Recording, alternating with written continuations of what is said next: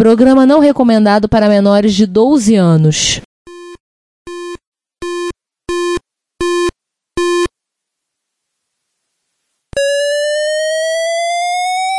ZX Spectrum 81, Dragon Vic and Oric 1, Commodore 64, Amsterdam Danathorn Electron, cheaper BBC Micro.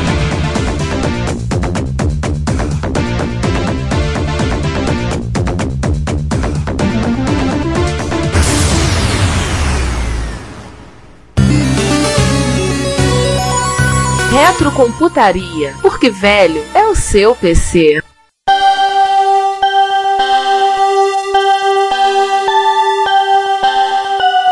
Enfim, Por causa desse chipzinho, por causa desses, desses daquezinhos que colocaram. exato. Exatamente. Então a Konami ela fez três chips, Ah, não dá pra negar que era uma empresa que dava muita importância pra trilha sonora, né? Eu Acho que com certeza. os jogos da Konami sempre foram muito bons em termos de jogabilidade, mas eu acho que eles sempre se destacaram muito dos demais na trilha sonora. Trilha sonora. né? Então, é, e é legal pensar assim, que na verdade a Konami ela fez as duas. É, o MSX tá devagar pra ter uma expansão de memória, pra ter mais memória. Vou dar um jeito. O som tá demorando pra ter um som legal. Porra, vou dar um vou jeito. dar meu jeito. Ela só não deu um jeito no vídeo porque ficava muito complicado. Olha, os É, Space porque não Mom, deu Space Mom meio que deu um jeitinho no scroll. Não, Programação bruta. o- não, mas é, desde que você tá falando, por exemplo, pra dar um jeito no vídeo da maneira que a, provavelmente a Konami gostaria, você teria que ter um chip de vídeo e ligar esse chip de vídeo no cartucho. Aí complica. Aí, Não, era Mas é- complicado. tchau e benção. Aí O complica. cartucho Porra, ruim ele- tem o seu computador inteiro. SD é que você não precisa plugar nada no cartucho. Porque o Ali, MSX tem uma entrada de áudio. Ah, e aí, é, então, e e aquela coisa que a gente não entende, né? Se o padrão originalmente previa o estéreo, por que, que só tem um pino de entrada de áudio no slot, sendo que tem pino sobrando? Essas coisas são difíceis de entender. E assim, Pois o, é. aquele slot lateral da Yamaha, ele tem entrada de vídeo naquele slot. Uau! Hum? Se eu tenho pino sobrando, por que eu não coloquei ali também? de vídeo. Ah, mas Mas imagina a eu tá tenho pino ruideira. sobrando, por que eu não- É, superimpôs isso? É pra usar, tanto é que o, su- um superimposer da Victor vem conectado ali. A Uau. JVC conecta, o superimposer de MSX1 conecta ali. Não dá ruído em imagem, nada, isso aí? Eu não tenho ideia. Passar pelo barramento, assim. Aí, aí é outra coisa, Daniel. Uma coisa de cada vez. Pois é. É, isso é outro departamento, mas que tem lá uma entrada, tem.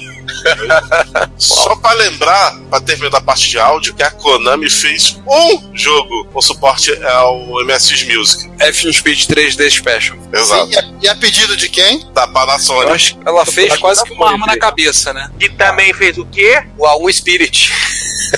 A pedido tá de. Panasonic. Fez o quê? E O essa, R. com uma, é, e essa com uma cateira no pescoço. Ah, é. Já que, já que a gente falou do A1 Spirit, me lembrou uma coisa que a gente até falou isso no repórter retro passado, sobre o, a rede da Konami e da, da Konami, não, da Telenet. Telenet. A Telenet é uma empresa que existe até hoje, tá? Não, não existe mais. Existe. Ela acabou em, do- em 2003, foi 2004. Pô, então o site deles tá no ar ainda. Eu tava vendo isso esses dias. Nossa, vocês voltaram do limbo. Isso é uma coisa que eu não tô sabendo, mas O site é Nippon Telenet e eles ainda citam lá a- a rede Links. Pode ser que eles um tenham saído do campo de Sacanagem. jogo, né? Sacanagem, eu tenho um jogo aqui pra rodar na Rede Links e não tem a Rede Links pra usar, porra. é Sacanagem. o F16. Não, Aqui é o assim, de- o Darius. Ah, o o legal da- da, da rede Links, cada cartucho, ele, quando você baixava o jogo, ele criptografava o jogo de um jeito diferente. Caramba. Então Nossa. se você baixasse com o meu cartucho e entregasse o jogo pra você, não funcionava. Ah, olha que gente, gente legal. É o F1 Spirit 3D que tem o a suporte à Joynet também? O F1 Spirit tem. Leonardo de Oliveira diz no chat que a Telenet faliu em 2007. O Joynet, é Falei, falei 2004 é 2007, é, a data tá certa. A, a Joanete, a Joanete dá pra. Joanete? funciona- é, a Joanete. Ela funciona com 3D. Inclusive tem fotos disso de mostrando dois WSX conectados na porta do joystick, o pessoal jogando um contra o outro. é outra solução Konami pra coisas que o padrão não desenvolveu. Exato. Não tem rede? A gente... de rede, né? Ah, O que é. é engraçado é, A é que você fala Joynet que é ela não- F16, é. F16 É, é você fala que o, o padrão não tem pla- não tem rede. O MSX foi um dos primeiros computadores a ser conectado na- em TV a cabo, pra baixar jogo pela- via TV a cabo. Olha aí. É, não é exatamente uma rede, mas... Não, mas é interessante, assim, a gente teve isso aí, tem MSX com modem embutido, faltou. Me assiste com o telefone. Faltou padronizar. É, MSX o padrão com faltou os caras embutido. padronizarem. E achei Nippon Telenet. Então, Telenet. Cara, Tele.net, Pode ver aí, olha, olha o logotipo dela. Elise. Pô, essa é a versão pornô, né? Cara, isso aqui é outra coisa. Não, não é não. Ah, deixa eu pegar aqui 2085 de Rede de Links. Deixa eu ver. Company. Ó, já achei aqui pra você aqui, ó. 85. Achei, ó. Pega esse outro link e vai lá pra baixo. Em 86 tem a Rede de Links e MSX. Dá um Ctrl F e você acha MSX nessa página. Pelo que eu tô vendo, eles mudaram de ramo, né? Tá, mas é essa. provavelmente a Ou parte- voltaram pro ramo original, né? Não, o provavelmente a ramo, o ramo deles sempre foi jogos. parte- é, provavelmente a parte não jogo, eles separaram. Exato. Pera, eu, eu coloquei aqui no, no nosso cha- chat interno aí pra vocês verem. ó. É, morreu, então morreu pra jogo, né? A divisão de jogo. Morreu pra jogo. Olha, eu só sei que eu gostei aqui da Slownet. João, né? É incrível, pelo menos a empresa de certa forma sobrevive. É igual Não é tem engraçado? uma- tem uma outra empresa, se não me engano, acho que é TI Soft. Se não me engano, ela ainda existe, só que não faz mais jogo. Se É. eu não me engano, me corrijam aí no chat, por favor, alguém. Mas eu acho que é TI Soft. Tá no mercado ainda, mas não. Mas TIE só- Só que fora do mercado de jogos. É, de acordo com o Leonardo, isso é uma outra empresa. Mas é a Eu já empresa que faz o The Links. É a Telenet Tudo que bem. The Links. É, o Só que que não foi a sobrou. Telenet que fez os jogos. A Exato. Link, né? a Cisco e a. Essa é a Telenet que fez o cartucho e a rede. E ela hoje faz Hum. rede. Isso. Era uma divisão de telecom da Telenet e foi isso que sobrou da Telenet. Fazer o quê? É o que sobrou tá. dela. Ah, de... Então vamos seguir, já que, já que estamos no tópico do que sobrou, isso aqui não é um podcast sobre telefone. vamos falar do Turbo R. Daniel, tu podia ter falado isso pra roubar a frase do César ao vivo, cara. Né? Enfim, Então, o convidado não, não, não faz essas coisas. É feio. Chama ele pra gravar mais umas duas vezes, ele já tá roubando a frase. tudo bem. Assim, o que eu acho que fica muito claro no Turbo R é que, na verdade, a Panasonic acaba tornando a- a única jogadora Única não. interessada no futuro, no presente, no futuro do mundo MSX. Eu sei, tem a NTT também. Não, você Não, é tem- Eu- eu acho- Eu acho que a Panasonic, justamente nesse momento, deu um take ownership no canal e chutou a NTT pra fora e ela começou a definir as coisas. Basicamente foi isso. E a ASCII ouviu, baixou a cabeça. é, porque, porque na verdade, no final das contas, o Turbo R, a impressão que eu tenho, era um micro que não faria sentido se não fosse desenhado pela Panasonic para a Panasonic. É, e a, e o Turbo R, provavelmente por ter sido em discussões de MSX, pensou, vou lançar o Turbo R. Assim, o Turbo R, inclusive, ele chuta longe um monte de coisas do padrão. Ele fixa um monte de periféricos em slots específicos e coisas do gênero no padrão dele, que é completamente avesso à lógica de funcionamento do padrão até então. Eu acho que foi um momento que eles perceberam, nós não vamos conseguir continuar expandindo o padrão do jeito que a gente achava. Não dá mais pra dominar o mundo. É, então vamos fazer um negócio aqui mais barato e poderoso, tentando equilibrar as coisas. Eu acho que esse do não, Padrão. não dominar Não, o mundo, eu acho que esse pensamento já veio lá no MS2 mais. Não, o 2 mais é, eles ainda falavam que ia conseguir. É, ele é um step point pra você lançar o 16 bits. Eles falam assim: não, a gente vai lançar o 16 bits com a vídeo melhor amanhã. É amanhã, tá? Enquanto isso, vocês brincam com esse. E, e aí todo mundo ficou esperando o Turbo R pra fazer jogo, por isso que não tem jogo pra dois mais. É isso? Por aí. E aí quando saiu o Turbo R também ninguém fez jogo pra Turbo R porque Porque já, já tá era tava no mais. fim de carreira. Aí o mundo já tinha Já acabado. tava- A galera já tava desenvolvendo pro videogame. Até que. Videogame o e, único as Turbo R. máquinas, videogame e as máquinas de 16 barra 32 bits lá do Japão, né?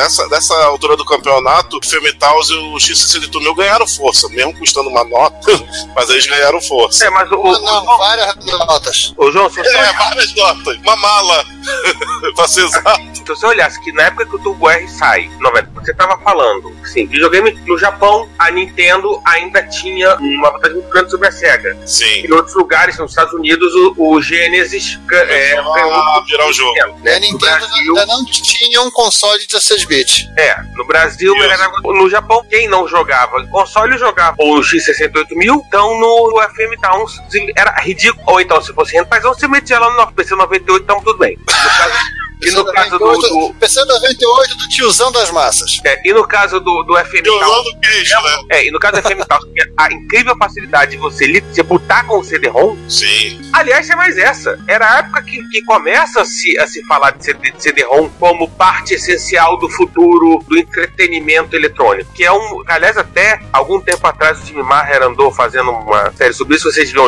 ler o Digital Antiquário de qualquer jeito, independente das minhas opiniões ou não. Mas isso não é o caso. Mas ele andou falando sobre isso. Assim, justamente que era esse momento que você começa a discutir o CD-ROM como um futuro. Já, assim, essa, essa discussão começa a sair das conversinhas da indústria, começa a ganhar o imaginário coletivo. De que o CD-ROM vai ser o futuro. Tanto é que é um pouco depois que começa a aparecer os, os videogames com CD-ROM. Não, inicialmente os, os aparelhos que é- também eram videogame com CD-ROM. Então, eu assim, o problema talvez maior do Turbo R, de jogo, o pessoal fazer jogo para Turbo R, é que era um micro feito na lógica da, da Panasonic, que era remendado da lógica da NTT barra ASCII. né? E que no final de contas estava competindo num mercado que era, estava se tornando bem diferente do mercado de 3, 5 anos antes. O É, mercado, por exemplo, quando é, começou a se pensar no 2 mais. Né, e tem um ponto ridículo, cara.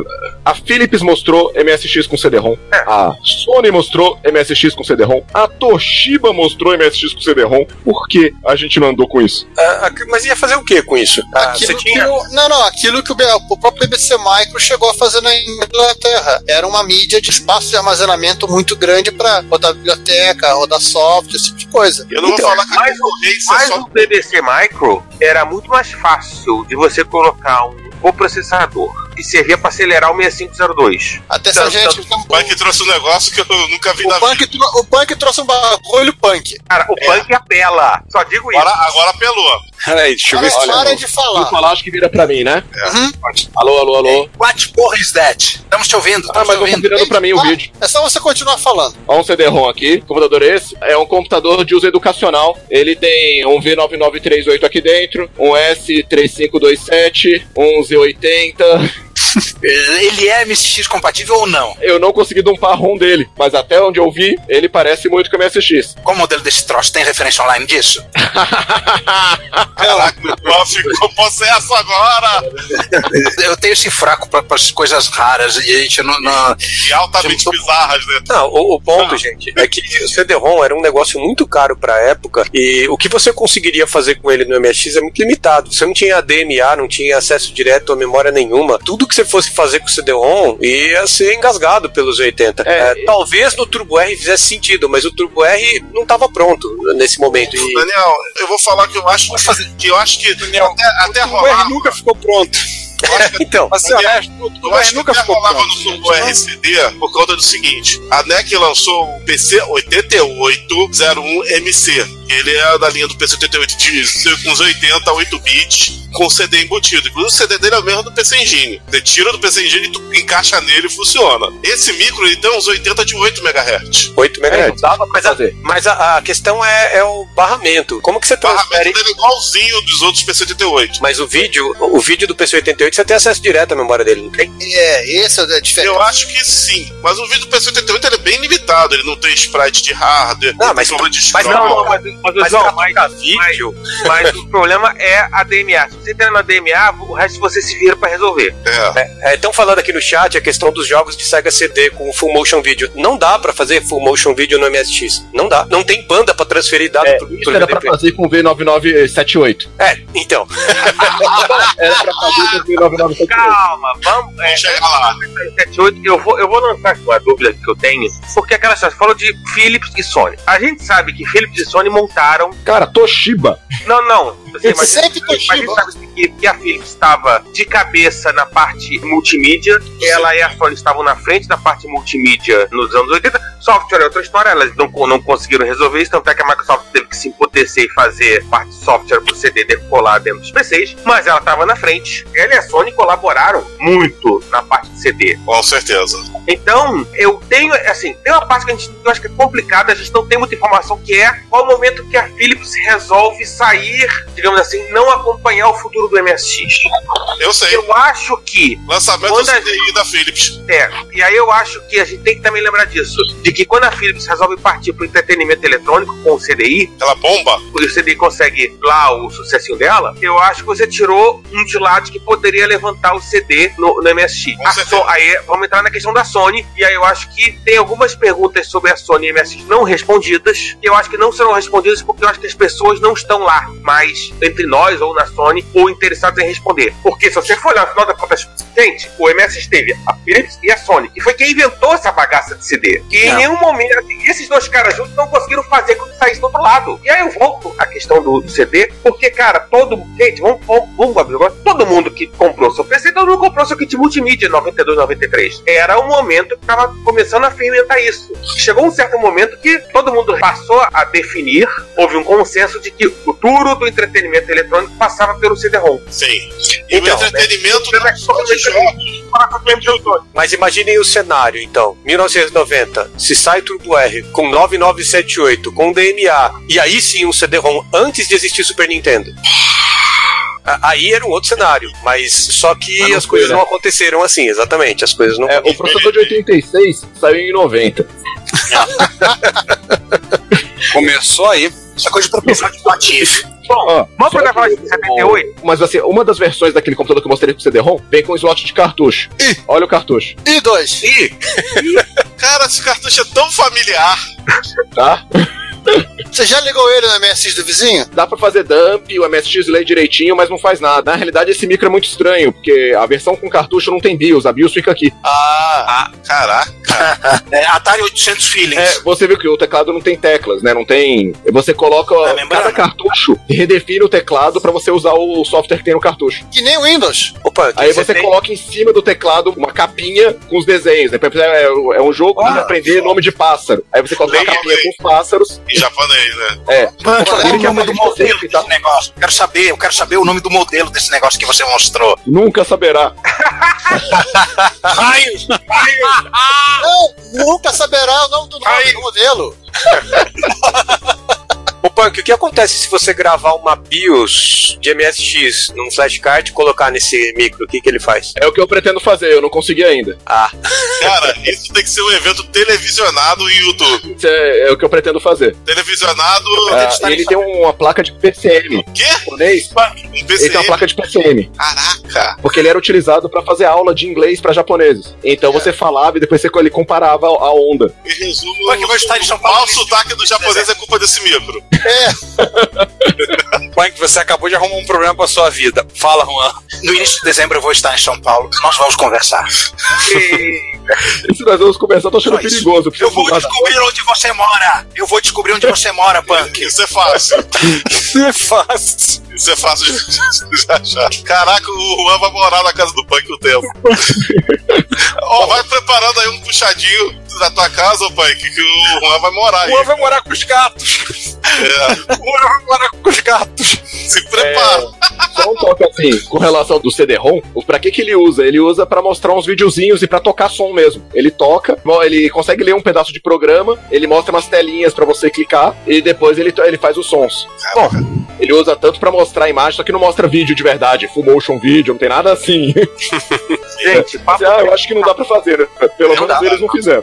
Galera, Fala né? que ele vamos pra o VDP do Turbo R? Aí vocês tomam. Que VDP do Turbo R? Não, 58? Não, vamos pro real VDP dele. É, o, é tipo, o 9978 fatídico. O 9978, eu acho que se ele tivesse sido concretizado, ele teria sido, de uma certa forma, a ASCII teria se redimido com o principal uso do MSX, que eram os jogos, né? Ele. ele Ele aprimorava as duas principais vertentes, tanto a parte de janelas, com ponteiro, alta resolução, velocidade muito mais rápida, e também aprimorava a parte de gráficos para jogos, de tiles, cores, mais cores, planos diferentes para os tiles e tal, e previa DMA, uma série de coisas. Ele de fato seria um processador de Não. vídeo. Não, não, não, Oi. uma curiosidade, né? O 38 não tem tile. Não, o tile do 38 é o do 9918, lá, 9- 9128, né? E aquelas maluquices dos sprites, ele também era pra corrigir? Das cores malucas, do Com polícia. certeza. Sim, né? sim. Os sprites do 9978, que é o 9990, né? Na verdade, eles são tiles, normal. Eles têm 16 cores, do jeitinho que é no Master System, por exemplo. Ô, Daniel, é correto afirmar que o 9990 é o 78 sem a parte do MSX arrancada? O 9990 me dá a impressão de ser 9978, tirando tudo que era a marca registrada da Texas. Tudo que era coisa da Texas pra não pagar royalty, eles tiraram. E o Sprite modo 2 provavelmente era um puxadinho quadradinho no Sprite modo 1. Como saiu o Sprite modo 1, eles tiraram o Sprite modo 2 também. Ficou todo o resto. Tudo que a ASCII colocou no 9938 em diante, que, que era provavelmente licença da própria ASCII, ela manteve no 9990. né? Não sei qual foi o acordo aí da ASCII com a Yamaha, mas eu sei que isso permaneceu. E ele já é VGA também, né? Ele é um VGA meio capado, assim, mas ele já é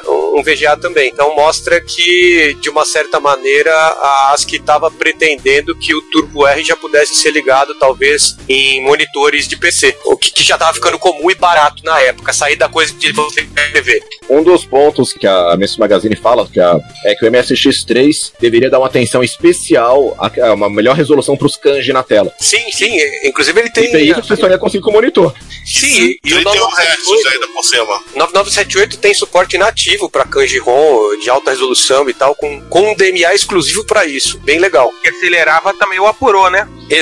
Exatamente. O que mostra a influência crescente da Panasonic e a decrescente da NTT com relação ao SX. A cada vez que olha a especificação- especificação do Turbo R, tá, mu tá muito mais claro que foi um micro moldado à imagem e semelhança do que a Panasonic precisava de um micro de baixo custo com capacidade boa de rodar jogos legados de MSX e eventualmente rodar coisas novas e eventualmente rodar o MSX View. Que é o Assim, Hall eu, assim, eu vou concordar discordando, porque, assim, Ótimo. o, o Vamos Nia, discordar. é, o Nia, ele é o que mais, mais se aproxima de um protótipo de Turbo R. Até que a BIOS dele não tem uns pedacinhos, tá? fal- Tem uns pedacinhos da BIOS dele que estão erradas ainda. E ele tem expansão, ele tem Superimposer, ele tem modem embutido, tem porta serial, tem um slot interno. Aí é um Turbo R. Mas ao mesmo tempo, ele usa aquela mega ROM maluca que só tem nos micros da, da Panasonic. Olha aí. Tá, ele não é da Panasonic, mas ele usa aquela Mega ROM doida lá, que só tem no Turbo R. Então, assim, é, foi feito sob medida pra Panasonic. Eu acho assim, o Turbo R que foi lançado foi feito sob medida pra Panasonic. Mas existia um design mais genérico. Eu não sei dizer se foi feito sob medida Panasonic. Eu- O que eu acho que aconteceu foi que a Panasonic passou a ter influência maior no design do MSX, provavelmente porque era o maior fabricante já na época do MSX2+, e a única que se interessou, aparentemente, pelo padrão do MSX Turbo R. Então, é de se esperar que eles interferissem mais na especificação do padrão do que anteriormente, que tinha um monte de gente Fazendo, discutindo né? isso. É, fazendo isso. Mas assim, mas existe um MSX real, um Turbo R real, bem mais vasto Mais que o genérico. Turbo R. Tem mais PC que o Turbo R. Exatamente. Então, assim, hein, Punk, o, o slot interno seria aquele que se beneficiaria, digamos, do clock mais alto do R800. Não sei, eu acho que o slot interno é coisa pra colocar. Pensa assim, o Nia, ele parece ser um negócio pra você mostrar pros outros comprarem. Ah, tá. tá? Sabe? Ele parece realmente ser o. Não é um protótipo, é um design. Uma prova de conceito. É, ele parece assim, fala assim: olha, cara, é isso aqui que você pode ter. Então eu tenho um slot interno que você pode colocar alguma coisa. Ah. Slot pra colocar. Que coisa? Sei lá. Tá, você pode colocar ali, você poderia colocar um controlador de drive, você poderia colocar. E por exemplo, não tem controlador de drive. Vai saber, né? Tem tanta coisa que a gente não sabe sobre o padrão Turbo R real, a gente não conhece. A gente conhece o que Imagina. foi o MSX Turbo R, né? Sim. É. Deixa eu vou puxar uma. Tinha um que eu vi na MSX Magazine de 1990, que é antes do Turbo R sair, que ela fala jogos que vão sair pro MSX Turbo R. E essa lista, acho que ela diz tudo sobre o que, que o MSX Turbo era, era pra ser e não foi. Nessa lista estão os seguintes jogos: Princess Maker 2, Prince da Pérsia, está o Sin City, que era pra ter rodado somente no Turbo R, depois eles fizeram pra C2 e acabou sendo Eles cancelado. fizeram no fazendo, né? Era Tinha- só pra Turbo R, depois pra 2, depois pra ninguém. Tinha um jogo da TIE Soft de golfe, que é a máquina mais fraca que saiu foi o Mega Drive, um jogo pesadinho de golfe que era 3D. Tinha Darius, aquele mesmo de arcade e de console, de, de, de nave que tinha os peixes, sabe? Igual do Amiga. Não, não igual do amigo. tinha Darius, Prince da Persa eu já falei, e tinha um jogo chamado Galaxy. Não é Galaxy Force, ele é um clone do Galaxy Force. Esqueci qual é o nome dele, é Galaxy alguma coisa, e ele era clone do Galaxy Force. Um jogo de nave com visão 3D, né? Mesmo são 2D. Entre outros jogos menos cotados que eu não tô lembrando agora. Ah, tinha uma Jong de arcade também. Olhando para aquela lista de empresas, posso dizer que fazem coisas no MSX mesmo. Olhando para aqueles jogos, tá? diz a impressão que realmente todo mundo que tava fazendo aqueles jogos ali tava esperando um o 9978. E ficou todo mundo esperando, né? Estamos esperando até hoje. Tirando um jogo lá de estratégia lá, todos os jogos daquela lista foram cancelados. Nunca saíram. É, nunca, nunca Eu não nunca tinha sabia como. eles vão rodar. Não tinham como, não tinha vídeo pra rodar aqueles jogos. É, o, o R800 ele é muito rápido, mas o 9958 é muito lento. Não tem como, né? Ele não aceita, mesmo que você cuspa os dados mais rápido pra ele, ele começa a perder informação ali. No caso do, eles, do BR, eles até colocaram o S1990 pra travar, bloquear o R800, né? Pra impedir que o processador trave. É, realmente precisava de um processador de vídeo mais novo. Aliás, precisava talvez até antes do Turbo R, mas enfim, o Turbo R É. exigia isso pra funcionar. É porque, porque se você bota uma, coloca, coloca um chip de vídeo bem mais poderoso, né? o- Se o teu processador não aguenta, você vai ter um problema. E aconteceu o contrário, tipo, você, você colocou esse processador mais poderoso na esperança de que o chip de vídeo acompanhasse, o vídeo não acompanhou. Foi o reverso da história do MSX, em que o É. vídeo andou e o processador principal não. É. Durante a história do MSX é isso. Assim, vo- você vê todo mundo já tava esperando o turbo, esperando mais velocidade. Já em 85, 86, o pessoal já achava que o MSX2 já ia ter turbo. É, uma que Não eu acho que teve. deve ter se Depois decepcionado, mais vai ter turbo. Não teve. Pois Aí quando é. teve o turbo, o vídeo não andou. já tava defasado. Quer ver uma empresa que eu acho que ela deve ter realmente se decepcionado com o MSX? Você vê nitidamente pelo lançamento dela? É a Konami. O último jogo do que a Konami lançou foi o Quart, se eu não me engano. Ou é ele ou é SDSnet, mas eu acho que é o Quart. É o quarto. O segundo jogo que ela lançou no X68000 é o Quart. Se- Sendo um pouco engenheiro de obra pronta, eu acho que Sim. uma das coisas que a adoção de um processador mais rápido foi o fato do padrão, por ser um padrão de baixo custo, não ter adotado um timer de sistema desde o MSX1. Acho que a ASCII relutou muito em colocar processador mais rápido porque quebrava uma série de aplicações, porque todas as aplicações eram temporizadas com o processador. Tanto que no próprio Turbo R veio o Z80 lá só para rodar a aplicação legada. O HC95 Falando nisso, vem o hein, 80 Daniel, eu, espe- pra eu rodar. especificamente. pra- Vai, Juan. eu, eu, eu falei pra você do, do Boer, lembra? Eu comentei isso com você, Daniel, que, e com mais algumas pessoas. É, esse jogo roda perfeitamente no modo Turbo R e eu imagino que nas fases mais adiantadas que, que ele fica lento, que tem bicho demais na tela, velocidade normal. Só que ah, a mudança de modo de vídeo pra você exibir o placar no topo da tela. Depende de time do processador. Aí o, o placar fica fazendo flicker. Assim, Qual Sim, jogo? sim. Zanak X. Ah, tem vários jogos, eu acho, que dá esse problema de Ah, do script ter diferenças, por exemplo, no MSX2+, e no Turbo R e no modo R800. Tem vários deles que dá umas piscadas no- na linha que ele faz o screen split vertical.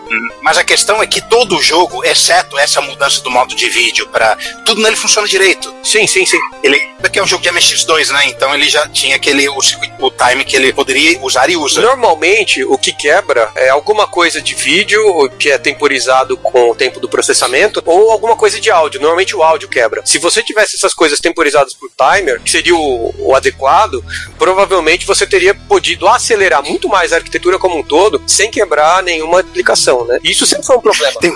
Tem um caso engraçadíssimo de som quebrado. Eu tinha o- esse F700 que eu tinha, que tava falando justamente que ele tinha esse 256K. é, ele tinha um botão de turbo, mas a, a chavinha do botão de turbo tava meio ruim. Eu não sabia por que, que ela servia. Então um desses mestres de cá, mestre de lá, a chave virou pro turbo e de repente o som de vários jogos ficou errado e eu achei caramba, o, o PSG queimou, que droga. Ele assim, um mês, dois meses pra descobrir que o raio da máquina tava travado no modo turbo. Eu fui lá É, e e o eu a chavinha pra O fato do Turbo R, dos aplicativos, muitos eh, dependerem de temporização, fez com que o Turbo R ficasse mais caro, porque, em tese, se as coisas fossem temporizadas de uma maneira diferente, que não pelas Eu instruções, precisava É. dos 80. não precisava dos 80, e o S1990 seria muito mais simples. Ele tem uma série de funções que não tem nada a ver com isso, por exemplo, MMU e tal, ele faz e não tem nada a ver com isso, mas uma boa parte do S1990 é só pra chavear processador e fazer o wait state nas coisas pra controlar a temporização de barramento. Ele é a primeira vez que Ah. surgiu teclado único, teclado junto do gabinete, custa mais de 100 mil ienes. Então, é provavelmente por causa dessas coisas. É, É, uma coisa e, que. é- e por 100 mil ienes, eu acho que o Turbo R não era competitivo. Não, não era. Tanto é que. Mas ele vendeu durante muito tempo. Tem. Até o início de Quer 94. dizer que, assim, ele não tava eh, sem nicho de mercado. As pessoas compravam Turbo R durante dois anos. Ele teve um público, né? É, o 3D Inicialmente o SB, É, 3, 4 anos, né? O inicialmente 3D Apocalipse morreu quando? 94. Assim como a gente babava no Turbo R, deve ter tido muito japonês que babou no Turbo R também e ficou enchendo o saco do papai. Pai, compra um Turbo R pra mim, compra um Turbo R pra mim. É, acho que e teve gente que também teve o MSX na infância lá no Japão e quando cresceu comprou o Turbo R. É, a paixão pelo padrão. Você quer o Baixar pelo padrão. Você quer o computador mais poderoso, mesmo que ele custe caro, mesmo que tenha outro melhor pelo mesmo preço. A- aí, pelo pouco que eu entendo da MSX Fan, meu conhecimento de japonês são super limitados, tá? Dá a impressão que a MSX Fan, ela jogou bem essa vibe dos, de fã pra fã. Vamos lá, galera, vamos comprar um Turbo R e tudo mais. Nesse, nesse ponto aí da história, a MSX Fan foi muito importante pra fomentação dessa fan base em cima do Turbo R. É, o nome já diz tudo, né? MSX Fan. Até porque a MSX Magazine, depois de 91, já tava já jogando a toalha, né? É, Era difícil não jogar, né? Eu acho que o principal nicho do, do MSX, que não fosse essas aplicações específicas, por etc., que era jogo, já tava num embate difícil com PC Engine e Mega Drive. Quando saiu o Super Nintendo, aí acabou. É, Esse nicho específico acabou. Pra quem gostava você de tinha- MSX, é, e nesse pe- último período que você teve muito era o pessoal que comprava títulos lançados pela, pela própria Takeru, né? É. Já não eram grandes empresas, eram pequenas empresas que vendiam justamente pelo Takeru. Praticamente de grande, só quem tava dando suporte a MSX nesse período foi a Compile até certo ponto, a Falco e a Bit 2, né? Bit 2, se diz. Mas, é, mas, né? mas mesmo a, se eu olhar, por exemplo, a, e a Koei, das quatro, talvez a, a Compile de certa forma é mais conhecida no Ocidente. O das quatro? Das quatro. É, hoje em dia a Koei é muito mais conhecida do que a Compile, por exemplo, e que a Falco. Mas na, É. mas na época, eu acho que era o oposto. Na época era a Compile das quatro que estavam. Bem que hoje em dia a Koei virou uma, é uma descoberta do- dos RPGs japoneses pelos, pelos ocidentais, né? Da, dos RPGs da Koei, né? Virou um... Virou cult. Cara, a, Koei se fundiu com a Tecmo. Hoje em dia é Koei e Tecmo. eu acho que a Microcabin também tem um papel importante aí nesse finalzinho. Foi uma das últimas, né? Ah, é, até o Microcable também. E vou botar uma, ter- uma sexta aí que é a Botec. É aquele do. Botec fazia muito jogo baseado em anime. Ah. Isso, isso. Isso atraía a galera. É, eu tô lembrando. simula- Simuladores do Ganda, simuladores do Lenda dos Heróis Galácticos. O... É deles que é o YS, é o Ramamei. Não, YS é uma coisa, Esse é Ramamei é outra. Ah, desculpa, YS não, é Laudos. Essa é Falcon. Laudos, Laudos. Lotus é uma tal de Hummingbird. Hummingbird. É, colibri, né? É, beija-flor. Beija-flor. Uma rama meio é Botec, sim. Hum. Que eu me lembre. Mas sim, essas empresas que a gente meio que, que não ligava muito, na época que era Konami, Taito, Namco, suportou da MSX, empresas gigantes, a gente começa realmente no período do Turbo R elas se destacarem. Mas Ah. porque as grandes começaram a cair fora. Eu não sei vocês, mas eu praticamente não joguei esses jogos que vêm. Os jogos tardios aí, os jogos que de- em disquete. Eu jogava o jogo em disquete, mas era lá, carregava 2.bin lá, ou jogava o jogo que eu carregava na Mega RAM. Esses últimos jogos de MSX que vinham em 4 ou 5 disquetes de 3,5, pra mim é, é lenda. E Shazanac normal, né? Não, eu X. É? Ah, tá. 80. Não, é Red Celso. Eu tô com aquele barra, alguma cor. Tá, tá pateado, tá, tá com o XPC, tá pateado. Uma coisa que, a- que o Daniel falou, de uma coisa que ele sente falta no padrão, que era o timer, eu sinto falta de um conector de teclado.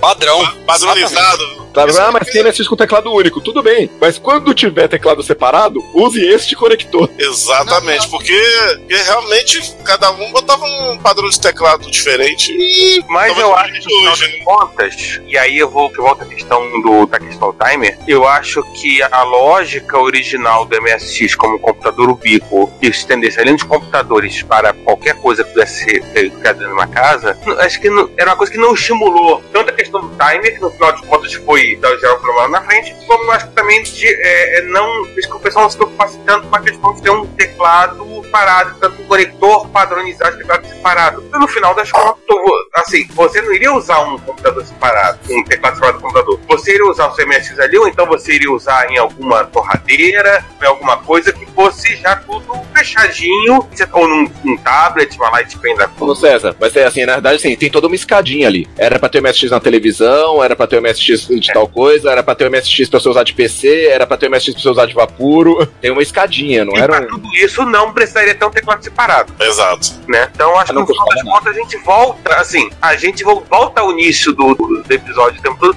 porque são decisões que você tomar lá atrás e na frente te cria um problema. Ou não, te cria um problema se você fosse, como acontece hoje, por exemplo, de micros MSX com teclado separado, que você tem que arrumar um jeito de é, arrumar um teclado para eles, porque o teclado normalmente é o que mais acaba Desaparece. sendo, né, a- que acaba mais quebrando. que É natural. Quem compra mico no Japão sabe, né? Exatamente. Os caras devem fazer pirâmide de teclado. Com certeza fazem. Ó, tem um amigo meu que coleciona teclado, sabe? Então eh, devem ter seguido a ideia dele e aí tô colecionando É, É, teclado também. meia dúzia aqui. É, colecionar teclados e teclados MSX, um de cada fabricante. Já brinquei que é a pirâmide do Tozer lá do inimigo do Kenshiro do Hokuto no Ken. Ele fica em cima. Ah! É, com Ou esse seja, teclado, né? Tem que, tem que ir lá igual o Kenshiro, do, meter a porrada no estilo Hokuto Shinken pra pegar os teclados de volta. Boa aí, sorte. aí Boa chama sorte o Ken- Aí chama o Kenshiro. Ah, e vocês, o que, que vocês sentem falta no padrão? Além do básico. Cara, É, não, coisas básicas factíveis, nada de nave espacial. Eu sinto falta de um MMU decente, completo. O S1990 implementa um MMU mais ou menos ali, pelo menos dá pra você brincar de redefinir a BIOS, mas antes do Turbo R já tinham computadores com MMUs bem melhores, que permitiam fazer coisas mais legais, que a gente fica travado. Multitarefa no MSX é, assim, é uma brincadeira justamente porque nós não temos um MMU decente. Eu acho que isso faltou. Se você queria ter um sistema de janelas tipo Windows, não dá pra imaginar que você não vai ter um MMU. Acho que É, mas isso no, no caso, o Nishi queria ter uma.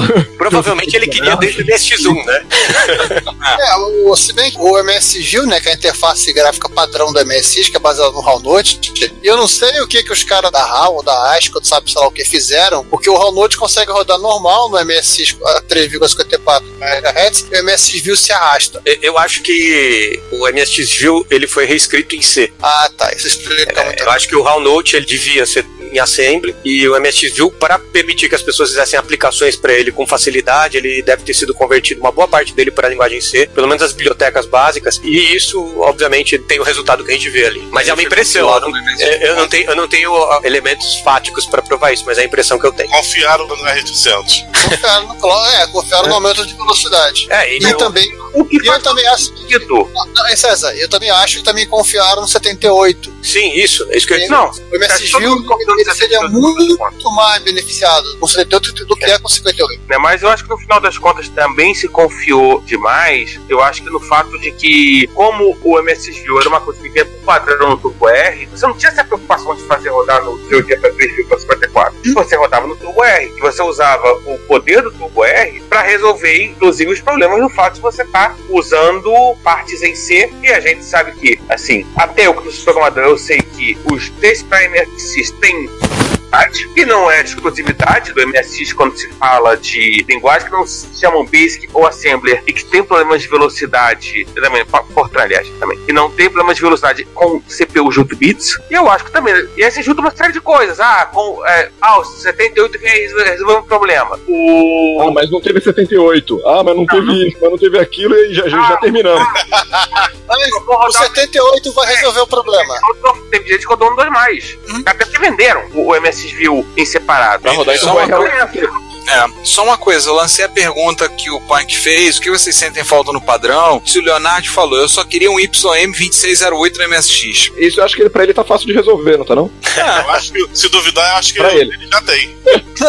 Bom, o que eu sinto falta Mas um baita de um chip de som, cara, 2608. Eu acho que. Aí eu lembro pro lado de alguém que sentava, ele usava e jogava. Eu acho que o DMA acabou fazendo mais falta até do que eu gostaria de confessar. É, é, quando eu falo em MMU, é, eu incluo uma solução de DMA nessa história. É, porque você acaba tendo que ter um DMA pra ter um, D- um MMU que funcionar. Mas eu acho que no mínimo, no mínimo, eu acho que a MMU fez falta mais do que muita gente gostaria e acho que fez falta mais cedo do que o pessoal começou a sentir falta. É, eu acho que nesse cenário sem o 78 é a coisa que mais falta mesmo. Mas, João, assim, pessoal, até com relação à DMA, ela também aj- ajudaria e muito um MS2 com 83,54 e um 38. Sim, Porque ele- sim. Você poderia, você poderia mandar as, as coisas pro 38 direto numa tacada só, sem que o- os 80 precisassem tomar conta, que o controlador de DMA faria isso pra ele. Não, você poderia fazer uma interface de disco com um buffer e transferir do DMA do- da interface de disco direto pro, pro- pro vídeo, sem passar pelos 80, nada. né? Um MSX com HD. Isso quebraria um galhão. E isso viabilizaria o CD pro MSX. Mas eh, faltou.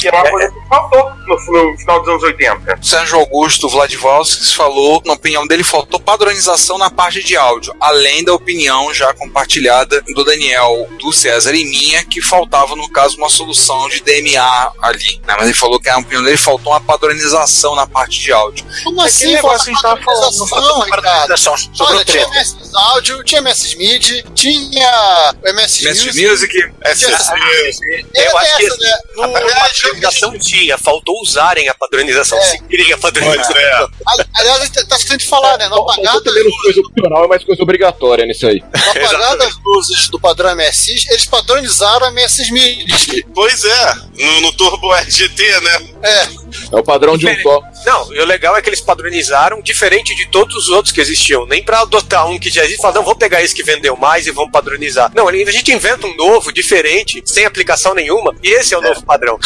Até a mídia da Bit 2 que foi muito vendida. Então, eu- com certeza eles tinham estatística disso, porque provavelmente eles cobravam royalty é, desses equipamentos. Então eles sabiam o que, que tinha vendido mais, eles podiam ter adotado um deles como padrão, né? Não precisava ter inventado outro. Mas aí, né, a famosa síndrome do NIH, né, Not Invented É. Here, atacou e aí É. inventaram um negócio que tem nada a ver. Já que a gente tá falando de áudio, vamos falar rapidinho do PCM, do Turbo R? O que que vocês acham dele? uma daquelas aquelas coisas que ninguém usa, quase ninguém. Eu só vi ele usando o PC pra tocar mod, o mod play do Alex Holmes, da Shellasoft, e alguns jogos tipo Frey e o Princess Maker ah, que usa pra falar. Frei Olha não. só. Ricardo, Esse Frei meio não. que- A inútil da Frei.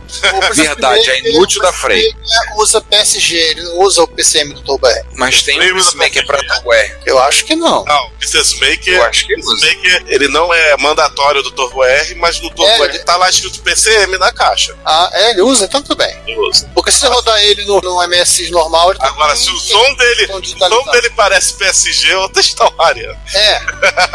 O som dele tá porco, é outra história. O legal do PCM, assim, é que ele é implementado pelo S1990, uma das milhares de coisas que o S1990 faz. Ele acessa direto a memória de vídeo. Ele consegue, assim como a gente falou lá na explicação anterior do MSX Audio, de poder acessar a VRAM para buffer, ele faz isso. Gambiarra. Não sei, Ah, mas não isso sei é- como, mas ele faz. É, não, não é um acesso direto, é um programinha na BIOS. Ele vai lá, acessa e toca. É a mesma, Isso. quando eu programei o Dozen Goblins lá, que eu portei, eu joguei as músicas na VRAM e eu toco direto da VRAM, porque não tem espaço na RAM pra isso. É a mesma estratégia, só que é inviável usar o PCM pra isso, porque o PCM demanda uma banda muito grande, os 80 só vai cuidar disso. Então não, não tem condição. É diferente do que eu fiz, que é PSG, você manda meia dúzia de bytes a cada interrupção. No, no caso do PCM, não, PCM é pauleira. Por isso que ninguém usa. Só R, só R800 pra rodar isso de forma minimamente decente. Só no Free Turbo R, que você põe uma imagem parada e toca o áudio. Aí você É, continua.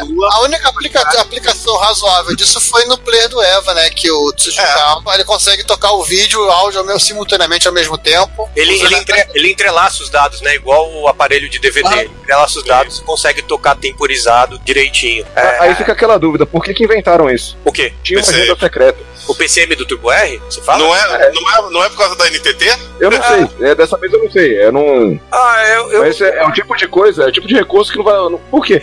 eu imagino que era aquela brincadeira que estavam começando de reconhecimento de comando de voz, é pra essas coisas. Fala aí o que você quer.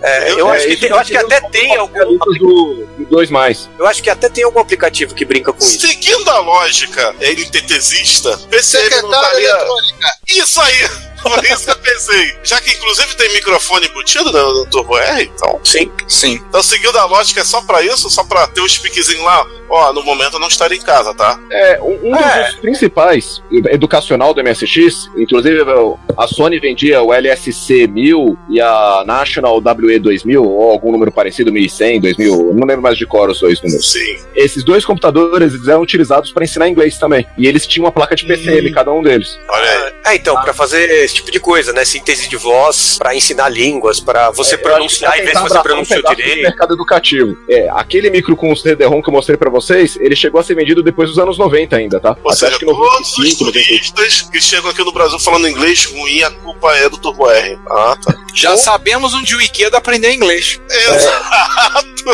Outra possibilidade, outra possibilidade é ter amarrado um padrão MSX áudio de pobre, né? Que é o OPLL com um o PCM que não é a DPC. É, e o MIDI, que é parecido, o Leonardo falou que é praticamente a mesma coisa, o MIDI do Turbo R com relação ao MIDI da MSX Audio. É, mas os programas acho que não funcionam os mesmos, né? Não sei.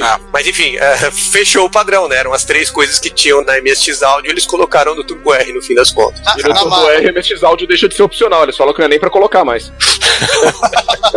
Esquece que isso existiu. Tchau. É, é, é a tal história. É, ao invés de fazer toda essa gambiarra, eles podiam de fato, já que estavam fazendo um computador de 16 bits e tal, coloca MSX áudio dentro, coloca uma PL2 no lugar do, do e um PCM, a DPCM, junto, oficializa o MSX áudio no padrão. Mas não, acho que não foi muito bem o caminho, porque já f- talvez isso até tivesse nos planos. Mas vejam bem, não ficou pronto isso, não ficou pronto aquilo, precisa lançar, precisa recuperar o dinheiro que foi gasto no projeto. Vamos vender essa porcaria aqui pra gente fazer em 3DO. O MSX Turbo R também tem muita coisa polêmica. Tirar a porta de cacete. WX já não tinha. Ah, é. WX tem. Ah, o WX. Eu Não, e, o- e o WSX ele usa um pininho da saída de S-Vídeo. Tem um o ou do RGB, ele você tem um ou dois pininhos lá que você consegue ler cassete por ele. né? Sim. Ah, tá de zoa. É, Eles podiam ter feito isso no, no Turbo R. Ah, a utilidade do áudio in do PCM, né? Do Turbo R. O pessoal modificou a BIOS pra fazer. Pra você poder carregar jogo de cassete pelo MIC. Tem isso. Não é mais compatível. Dá pra carregar Eu, programa assim, de o cassete. WSX o pessoal fala, fala, fala, mas ele tem. Tá escondido, Bem né? escondido, né? Super escondido. É, mas você tem que ficar um pouco. Ele tem Mas Captain o- Station, que é um MSX2 certificado, com tudo isso, não tem entrada de cassete. Ixi. Qual o Captain, né? É, ele não tem. O, É, eu olhei o meu outro dia, não, não vi porta de cassete nele mesmo, não. Assim, Tava olhando Não, Então, ele outro dia. não tem. E ele é MSX2 na época que o padrão exigia que tivesse. Mas, Spike, tem uma coisa curiosa, esse negócio de porta de cassete, que, assim, pelo menos ela foi retirada de forma elegante, né? Você tenta dar celoide, motoron, tudo vai dar função e legal. Se você pega um Apple IIc, um Apple IIc Plus, até um Apple IIgs, que não tem portas de cassete, se você der load, tentando carregar um programa no Basic, você cai pro debug, o Basic cai. Ah, que legal. Pensei que tinha virado o comando de travar o computador. Quase a É, mesma coisa. Trava, né? Esse. Talvez eu pensei que. é Claro que é brincadeira isso, né? Mas eu pensei que talvez a Panasonic tenha escondido a entrada do cassete no WSX para testar o mercado, ver como as pessoas se comportavam diante de um MSX sem entrada de cassete, como um teste para lançar o Turbo R de fato sem entrada de cassete. Como ninguém reclamou do WSX, Como ele só falou, uma, "Ah, pode pessoa- tirar. uma pessoa reclamou, tudo bem. Só o Caixano, né? Falou que é compatível. Então, é, é, é, virou compatível por conta disso. Aí o Caxiano, pra fazer de conta que não era com ele, quando foi na placa Expert 2, ele também anulou a entrada de cassete. Transformando a expert incompatível. Na verdade, a entrada de cassete tá lá, né? Só que ele usou as rotinas da BIOS pra implementar as rotinas do turbo. É, o Leonardo Ricardo comenta, e aí eu acho que ele que tem razão, que no final das contas, o espaço que a retirada da suporte a cassete é, fez para a nação Indiana Bios foi utilizada com outras coisas. Então eu acho que no final das contas também interessa assim. Também acaba interessando. Pô, tirou. Tirou o cara, ninguém reclamou. Tirou o WC, ninguém reclamou. Opa, vamos aproveitar isso aqui para colocar alguma gambiarra, algum troço maluco lá. E colocaram. E como lembrou o Vlad Zauskas, imagina você carregar um jogo de TR em cassete. Ah, a questão Mano, mas e como é tá. que você carrega os seus saves do Elite? Vou concordar discor- Tá discordando. Eu, eu... E eu vou dar uma dica pra quem quiser carregar o jogo de cassete. Já que você quer fazer isso, ou você quer implementar um cassete, vai fundo. Illusion City. Eu acho que Illusion tá um City jogo cassete. pela tela. Vai fundo. Eu acho que aproveitaram. Pela tela. Aproveitaram o espaço em virtude de ter tirado o cassete, mas eu acho que não sei se isso motivou. Se não me falha a memória, eu nunca fui olhar, mas eu já devo ter ouvido alguém falar que tem espaço sobrando na sub-ROM. Ah, Em Então, Não, princípio, hein, olha, inclusive o Frizz conseguiu colocar de volta na sub-ROM as rotinas de pedal que tinham tirado. Então, Isso que eu ia falar. Ele conseguiu colocar de volta é. lá. Fez essas coisas. Bom, que susto, cara. um Eu pensei que eles tinham implementado o cassete. Light Não, é Pen lá também. fazendo jogo de pedra 1990? Ele fez, o Frizz, um- ele fez um executável para petear, no caso, para acrescentar a BIOS do, do Turbo R, entrando no modo Z800 de RAM, quando copia a BIOS, tudo, aí acrescentar rotinas de pedal, light pen, e tem mais alguma coisa que ele acrescentou lá. Se for dar uma olhada no site dele, tem um executável lá. Então, gente, a gente tem que formalmente pedir desculpas à Taito, que a gente chamou ela de Full Devil no outro programa, e ela antecipou o Full futuro, falando que eu arrancar a rotina de pad e ela fez fora do padrão pra não Não, a Taito continua sendo coberta. As pessoas continuarem podendo jogar alegremente o Arcanoid. É. Ah, Isso é uma só aqui, constante diversão. ó. O que, que foi tirado no Turbo R? Foi tirado as rotinas de pedal, rotinas de cassete, é, o- e o comando C-Load, eh, começa a dar erro C-Load, C-Save e o motor. Pra adicionar a rotina de change CPU, get CPU, PCM Play e PCM Hack. O programa dele, do Freeze, eu tô olhando aqui, ele é colocou de volta o drive pra- pra pedal ou qualquer dispositivo do PWM, Lightpen, aí ele alterou para versões melhoradas, como pra mouse, que aí no caso dá suporte pra rodinha do mouse, trackball, touchpad, 10 vezes mais rápido nos 80, 120 vezes mais rápido no R800. Nossa, Freeze, você quando você ouvir isso aqui, parece aquelas propagandas. Tá, por exemplo, 50% mais rápido, é a primeira coisa que vem na cabeça. Melhorando a rotina da pausa, porque é aí funciona com jogos da Konami rodando no R800 e o clique do teclado. E ah, ele deu uma mexidinha no bip também. Bip não, não reseta o contador, o system timer mais. É um executávelzinho que você executa, bota lá no, no teu AltExec, na tua SD RAM, na tua SD Maper e quando entrou ele detecta no teu UR e ele vai lá e pff, bota isso lá. Gente, então quer dizer que teve a gente tipo, débil o suficiente pra provavelmente quebrar, porque o bip resetava o System Timer. E Isso no é uma Turbo coisa R. Enfim. César, César, antes que você vá, vá pras trevas, acenda a luz da sala aí do, da, da casa do Ricardo. Ah, sim. Ah, é. eu acho que eu vou recomendar a mesma coisa pra ele fazer isso com o Juan. Juan também tá ficando escuro aí, Juan. Deixa eu aqui comentar sobre a decadência do padrão, né? É legal que no meu caso eu tenho que fazer o contrário, porque o Você tem excesso que apagar a da luz? iluminação. Eu apaguei a luz. O, o MSX Turbo R, até no técnico handbook dele vem escrito errado. Ih? Fala aí. Olha aí, MSX Turbo R. Trubo R! Pronto. Trubo é R! Pronto, agora é o nome oficial. É o Trubo R! Agora é o nome oficial. oficial. MSX Trubo R. Ô, Giovanni, que maldade, hein? Só vou, maldade a sua. Só vou agora falar sobre o MSX Turbo R assim. Agora tem o MSX Turbo R. Trubo É R. Turbo R, gostei. E eu lembro de uma vez o Ginseng brigando comigo porque eu escrevi Turbo R com o T maiúsculo. Que o padrão é C, é com o T minúsculo. É, imagina ele vendo isso aí escrito. Peraí, capa, capa, O padrão é Turbo. É tru- Então, o padrão é Turbo R. Ô, Mike, mostra aí pra ver se tá em minúsculo ou maiúsculo. Tá em É minúsculo. O certo tá em minúsculo Tá certo, hein? Não, é errado também. É em minúsculo. e o errado também tá em minúsculo. O Turbo também tá em minúsculo. Ele está certo, ele está certo por ter sido em minúscula, O Turbo também é minúsculo. mas ele está errado porque é trubo. Pode falar turbo ou um trubo, mas tem que ser com letra minúscula. É, Vocês exatamente. agora, como é que vocês agora me motivaram a botar a mão num livro que eu não boto há uns 10 anos? Os livros que eu tenho do Turbo R pra ver, os manuais Trubo É, R, fala direito. do Turbo R. É o Trubo R. Bota de novo no trubo, que eu quero tirar um screenshot da tela pra posteridade pro post. Turbo. Outprint. Daí, conseguiu ver? Foi. Foi, Fundamental. foi, foi. Não, vê que japonês sabe inglês. Eu acabei assim, operações fundamentais. O cara botou fundamental. Não é fundamental, é Já fundamental. falei que esse sistema de usar o, o PCM do Turbo R pra aprender inglês não tá certo. É por isso a gente sabe onde é que o Ikeda aprendeu. Ó, Toda uma grande geração de japoneses da faixa dos 30 pra 40 anos falando errado graças ao MSX. Que beleza. Gente, velho, já, que- já que esse, esse podcast detonou o Turbo R, detonou o Turbo R, vamos seguir na nossa pauta aí pra. Ah, e gente, uma coisa que eu queria confirmar. É oficial que foi vendido 4 milhões de unidades de MSX entre 1993 e 1990? Cara, aquela imagem que vocês viram que o Ricardo passou da propaganda do, do F1 System, Sim. tá escrito isso no selo no cantinho. Tem um selo no cantinho da imagem que tá escrito ali, ó, 400. Esse 400 é 4 milhões.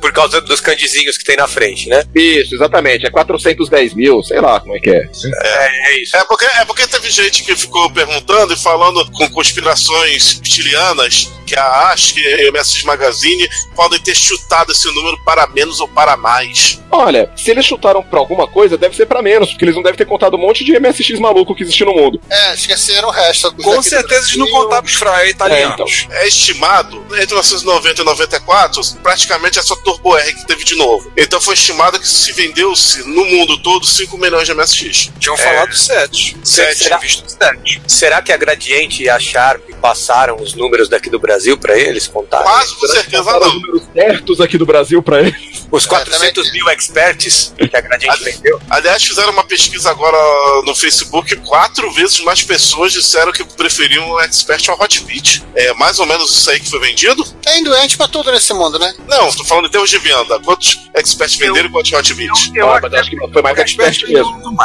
mas essa, mas, essa, tempo. mas essa disparidade toda, quatro vezes mais, seria 400 mil Expert e 100 mil Hotbit, seria mais ou menos É, isso. porque assim, o Hot eu acho Beat ele que vem de 85 a 89. Ah, é. mas Expert foi fabricado mais tempo, foi até 92, né? É. E, na, e tem outro problema. O, o Hot Beat na prática, em 88, já era difícil de você achar. Depois que saiu o preto? Sim, eu acho. Mas assim, logo depois que a Sha- a Sharp lançou o Hot Beat preto, ela, can- ela cancelou o Hot Beat. Ah, Foi quando ela supostamente tomou a chamada da Sharp do Japão. isso. Eu acho cascata, mas tudo bem. É um, é um bom desculpa esfarrapada pra dizer que não vamos mais brincar de fazer MSI. São as lendas. Quem, quem poderia nos Ah, responder Leandro, Tá isso? até Quem hoje. poderia responder isso? Uma das pessoas, talvez a mais É, apropriada disso, Caiu no helicóptero. morreu no acidente de helicóptero. Então, A Não era outra, o cara. a outra pode ser, a Assim. outra pode ser o ex-presidente da Tectoy. Vou dizer Como assim, Tectoy? É, pra galerinha da Digicom e da Epicom, olha aí, a- saiu e, e fundou a Tectoy, pra quem não sabe. é, Olha eu só, Vou, gente, eu eu Isso aí, vou, sobre isso, eu vou jogar o link que tá no, no Imajur do Turbo R pras pessoas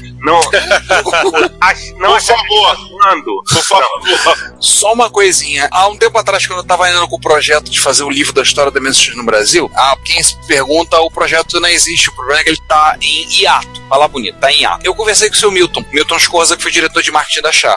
Sim. E tava eu, mais duas pessoas que nós conhecemos muito bem, o Spy e o Rafael Higgs, e a gente conversou com ele, batemos um papo, e eu perguntei isso claramente, a gente perguntou claramente pra ele, ele confirmou mas que veio coisa da Sharp. Não sei se ele quis omitir, não quis falar alguma coisa, esconder a situação e não dizer, e falou isso e mentiu, ou ele disse realmente é verdade, que veio uma chamada de cima lá da Sharp do Japão, do tipo, famoso, que merda é essa? Tipo Assim, ele falou isso pra gente. Ah, e faria sentido. Agora- Faz sentido, porque o Hotbit, se eu não me engano, não tem logo no MSX em lugar nenhum, né? Nele, né? Tem, tem. Tem. Tem. No Basic? Na caixa. Na caixa e no, Ah, na caixa, no próprio gabinete tem. no gabinete. Tem, no gabinete tem, no cantinho. E ao contrário do que as, as mais línguas falam, ele tem Sharp na caixa. É. Então, ah, eu acredito que até faz sentido se a gente imaginar que pode ter sido feito um acordo. A Sharp do Brasil falou: tá, a gente para de fazer, mas a gente vai desovar o nosso estoque. Daí eles liberaram o que tinha lá, venderam os cartuchos de 80 colunas, etc., e pararam logo em seguida. Pode ter sido isso. Obrigado, Caixano, né? Que faz do estoque e comprou. Desovou mais rápido do que eles esperavam. É. Obrigado, Aqui, Caixano. gente, um detalhe. Parará. Com logo e Sharp. Então, tava no erro mesmo. Giovanni, Tem como defender. Giovanni, mostra de novo, só que falando agora. Ah, é. Tá, tá bom. Aqui é o livro que vem no Lexicon Hot Beat Preto, é um livro da Aleph, né? Como usar seu Hot Beat. Eu acho esse desenho aqui muito bonito, diga-se de passagem. Tem um MSzinho aqui simpático. Verde. E olha só que legal. No canto inferior direito da capa traseira da Sharp. Fala Sharp quatro vezes, Giovanni. Sharp, Sharp, Sharp, Sharp, Sharp, Sharp. Tá bom. O que eu ia perguntar pro Punk, ele já fez antes de eu perguntar. O Punk está lendo mentes. Ah, tinha na capa aqui também. O que, que você ia perguntar pra mim? A tradução daquele texto. Ah, tá. Fica difícil em japonês, fica difícil. É, o, Ah, pera, são 5 milhões de MSs fora as máquinas de pachinko. Ah, sim. Pachinko, pra quem não sabe, são caça-níqueis. bom, já que a gente falou em caça Em resumo, o- não era só cachorro amarelo, tinha patinco também. Ah, sim. Por falar em Pachinko, vamos, Caçanica, vamos falar de placas de transformação? Vamos já que tá, Antes, já entrando antes de no- terminar isso, né, em 94 a, a Panasonic ela suspendeu a produção do GT momentaneamente para Esse começar a momento linha durou até hoje. GTO. E até hoje estamos esperando eles voltarem com a produção. Ele voltará, né? Um dia com, ele a pra- voltará. é, com a praga dos MSXeros, o 3DO foi um es- incrível sucesso no mercado mundial. Só lembrando uma coisinha rápida: o 3DO ele foi lançado em 93. Então foi a desculpa mais esfarrapada que a Panasonic deu, por causa que ele já estava em produção, o 3DO. Quando Ô, eles irmão. continuavam há Ô, pelo irmão. menos seis meses. João, o 3DO, temos, assim, desde lá quando saiu, e aí eu volto que ela, a série de posts sobre o CD-ROM que o Jim Maia fez, todo mundo esperava muita coisa. Até porque, assim, a grande figura por trás do CD-ROM era o Trip Hall. É, é isso que eu ia dizer. Pra quem É, não sabe, fundador da Electronic Arts. Eu acho que a Panasonic parou de fazer o Turbo R pra liberar a planta por causa do estrondoso sucesso que o 3DO tava tendo. Eles iam precisar ampliar muito a produção. Estavam realmente confiando no. no E aí puderam ampliar pra botar, fazer um estoque de 3DO que deve ter até hoje lá, né? Bom, é, Tipo isso. a gente vê claramente que não, que não se deve confiar em videntes japoneses. né? Porque no final das contas, né, de todos esses videogames interativos, vamos dizer assim, o que talvez mais se aproximou de ser um sucesso, ainda assim, enfim, se pensa, foi o CDI. Não. O 3DO afundou as duas tentativas da Commodore.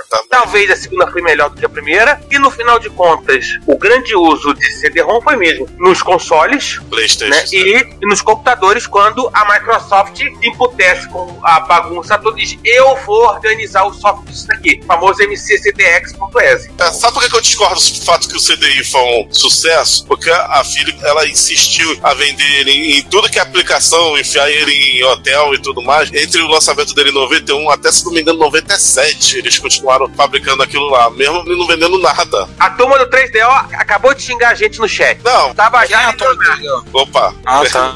O xingamento São os foi- dois únicos usuários?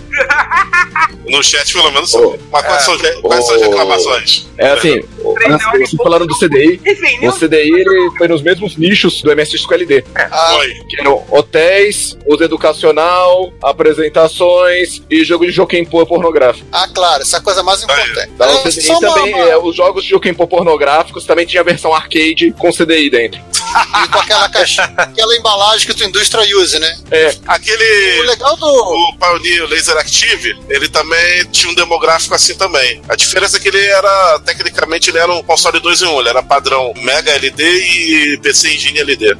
Olha, olha só uma curiosidade com relação ao PCI. Eu lembro de ter visto um PCI em demonstração à venda. Aí parece coisa de universo paralelo. Eu, eu vi um aparelho desse, acho que em 95, na Radio Shack do North Shopping, lá em demonstração, quando eu tava com meus pais que tava vendo televisão pra comprar. Eu vi o, o videocassete com aquele joystick engraçado, meio que tido controle remoto. Posso te dar um truco? É, Eu vou- você comprou um. Não, truco é ter visto no Madureira Shopping, mas na mesma época, um, um, o Pioneer Laser Active sendo vendido numa lojinha que, de eletrônica que ficava quase perto da praça de alimentação. Olha, Madureira Shopping. O último shopping que eu ia achar que eu ia ver o Laser Active. Eu nem perguntava o preço, né? Estupidamente caro. Então, uma, Ah, é. você uma, não, queria, você não queria comprar mesmo, né? Então Tá certo. uma elucubração nas lendas. Será que a Nintendo, aquele acordo da Nintendo com a Philips na época do CDI, teve alguma coisa a ver com a Philips parar de fazer MSX também? A moral, entre aspas, que a Nintendo deu pro CDI é que inici- é, incentivou a Philips a achar que eles estavam fazendo uma coisa boa com aquele aparelho e desistiu do MSX. Mas não, ela não, de fato, assim, obrigou do tipo, ah, você tem que desistir dessa porcaria aí. Não, acho que. Até porque assim, que a Nintendo tinha um contrato de exclusividade, mas ela nunca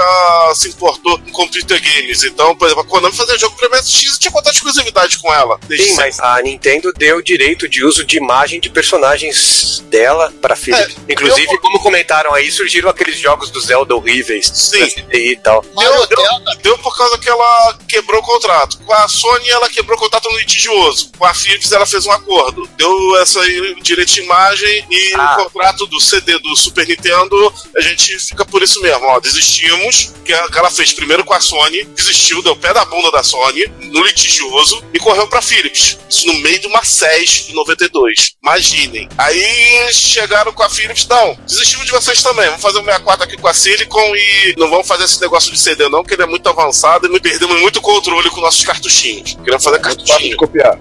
É. Mas, Ah. como esse não é um podcast sobre CDI, Bom, Aê! pronto, sinta-se roubado, César, essa frase. Cara, hoje é festa. Hoje é festa. Alguém muito César, porque latino não. Latino não. não vai ter inserção da musiquinha no, no- no podcast? já vai ter a versão em romeno. Caraca, mais legal. Assim, Romeno, por favor, se for botar essa música. Ou em é japonês, pra ficar no clima. Será que tem? Sim. japonês. Tem? Tem, e deve, e deve ter versão pornô também, né? No mínimo. A versão japonesa é cantada por garotas de para-para. Só pra lembrar, ó, e o Jonathan Santos no, no chat é Aê, Daniel, mandou bem. Todo mundo um dia tem que dizer que esse não é um podcast de alguma coisa. Aham. Exatamente. Tá, mas então, a, a Panasonic marotamente falou que ia parar rapidinho de fazer Turbo R, enquanto é manda o moleque que faz os Turbo R comprar pão. E enquanto isso, eles dão uma limpada assim e ia, ia fazer uns 3DO. Demora coisa de 10 minutos, né? E aí, ia ter uma até hoje. E aí deixaram o Nishi falando sozinho. É, e aí o que, que veio depois que o padrão foi oficialmente largado no meio da. É, Vamos, Giovanni. Vamos falar do Brasil? Vamos começar com os kits de transformação, que aí acho que a gente já emenda. Que é um pouco antes do, do- da morte, né? É. Um bem, Na né? verdade, o que transformação não é nenhuma novidade no mundo MSZero. Se você for olhar, na verdade, começa do MSX para MSX2. Sim. Se eu não me engano, a Toshiba vendia o módulo pra você fa- fazer essa transformação. Não, eu- eu acho que antes das transformações, nós tivemos algumas, já que a gente tá reclamando de fabricante, né? Teve a primeira aquela lambança dos mapas de caracteres do Expert e o Hotbit, que eram incompatíveis um com o outro, né? Ah, Isso. Logo que saíram aqui. E acabou dando origem ao padrão ABNT1, né? E acabou dando origem à expressão MSX 1.1 no Brasil. Isso. Ah, Isso, inclusive o, o Hotbit do 1.0 para 1.1 tem alguma diferença? Eu não sei. Porque, se não me, não me falha a memória, foi o padrão do Hotbit que acabou sendo adotado, né? De mapa de caracteres, não foi? Ah, O padrão da, que a gradiente, é que o padrão que a gradiente resolveu usar é, digamos que o barra invertida ficava cedilha ou coisa parecida. Combina com o Ien do Japão, né? Aham. Uma coisa que me incomoda muito nos micros japoneses é aquele Ien no prompt do DOS. Aquilo é exclusividade do MSX ou os outros micros japoneses têm aqui também? Não, aquilo é a tabela ASCII japonesa. Putz. então, até É. Não, no é DOS do exclusividade. PC Até se aparece. tiver um Tá, tá PC bem. japonês, deve ter um IEM lá. PC 98, por exemplo, tem isso no DOS. Então, qual era o problema de ter um cedilha no nosso? Outra coisa, outra lampança, eu acho tudo. Interessante falar dos micros nacionais é a qualidade maravilhosa da saída de vídeo, tanto Uhum. do Expert quanto do Hot Video. O Expert 1.0 com o TA1 até era um pouquinho melhor. É porque Mas, era totalmente do lado de a fora, né? saída de RF é melhor que a de vídeo com nossa. É, Mas, Mas eu tenho a impressão também de que não era um. Além das questões técnicas, eu acho que não era uma prioridade num mundo em que todo mundo ligava o computador via RF na televisão. Então, sim, se tivesse minimamente essa. E o Brasil não tinha, na época, legislação sobre interferência. é, Então pronto. Pra que o cara ia se estressar em fazer um, um RF bom e que não mudasse todos os canais em volta? É, qual era o problema, né? De você ligar o. Qual o problema de você compartilhar o seu Nightmare com o vizinho da, de duas ruas abaixo? Você ligar o Nightmare no seu quarto e a sua mãe vendo em cima da novela, né? Qual é o problema disso na cozinha? Era bom, era educativo, porque se o moleque fosse ver pegar jogo pornô, os pais estavam sabendo. Ah, não dava pra jogar pornô Se você pega, por exemplo, e aí usando um exemplo extremo, um micro europeu, Deus tem em bom estado, o ST Tank Panzer tinha praticamente um- uma armadura para evitar vazar interferência, e você pega, por exemplo, um, um expert, não tinha como dar errado. É, o Atari ST, né, o Tank Panzer, ele tinha um endoesqueleto pra proteger. No caso do Expert, era um exoesqueleto. E não protegia, transformava numa antena. Mas sabe o que é mais engraçado aí, ó? Não sei se vocês lembram, uma revista de MSX, ou, ou foi MSX Micro, a CPU, tava falando sobre transformação e colocava como uma das vantagens de você transformar o MSX que você ia ter saída de RF. A maior parte dos MSX estrangeiros, você ia ter que ligar pra saída de áudio e vídeo, isso é uma saída muito rara. Sim, eu lembro que só a partir de 94, 95 você foi ter televisões no Brasil contada já de vídeo. Então, assim, uma das vantagens era ter a saída de RF. tem- tinha uma TV com entrada áudio e vídeo e até RGB nos anos 80. Mas era caro. Mas ela era o- um fígado teu, um coração, um rim. É. Era, era você inteiro, quase. Era Não, eu lembro de uma TV da Philips que eu tive. Philips 37. Não, não, não. Era uma 37. TV, uma TV 37 é comprada. RGB, inclusive. Tinha RGB. É, era uma, Essa era uma TV assim, ela, ela já era totalmente digital, ela tinha OSD, sei lá, mostrava o número do canal na tela, o controle de volume, super bonito isso um, pra época, era de 92, era 91, 92 a televisão, e ela só tinha de entrada RF. botou antena. Sim, a maioria era assim. Pra né? você ver como é que a 37 estava à frente do tempo dela. Mas também ela cara que doía, né? Mas era topo de linha de televisão. Ela topo de linha, era topo de linha, com certeza. Agora, curiosidades. Eu É. lembro que eu preferi... o pessoal tava discutindo no canal agora há pouco quem tinha expert do Hot Beat. Eu preferi ter Hot Beat, eu, eu pedi o Hot Beat, porque as mensagens de erro dele estavam em português. Isso é uma Ah. coisa importante, é. como eu era criança, eu não sabia inglês. Isso foi um diferencial importante pra mim. Era engraçado porque eu lembro que no Hot Beat 1.1 o computador gritava com você, porque todas as mensagens eram letras maiúsculas. Erro. É, Era todo encaixado.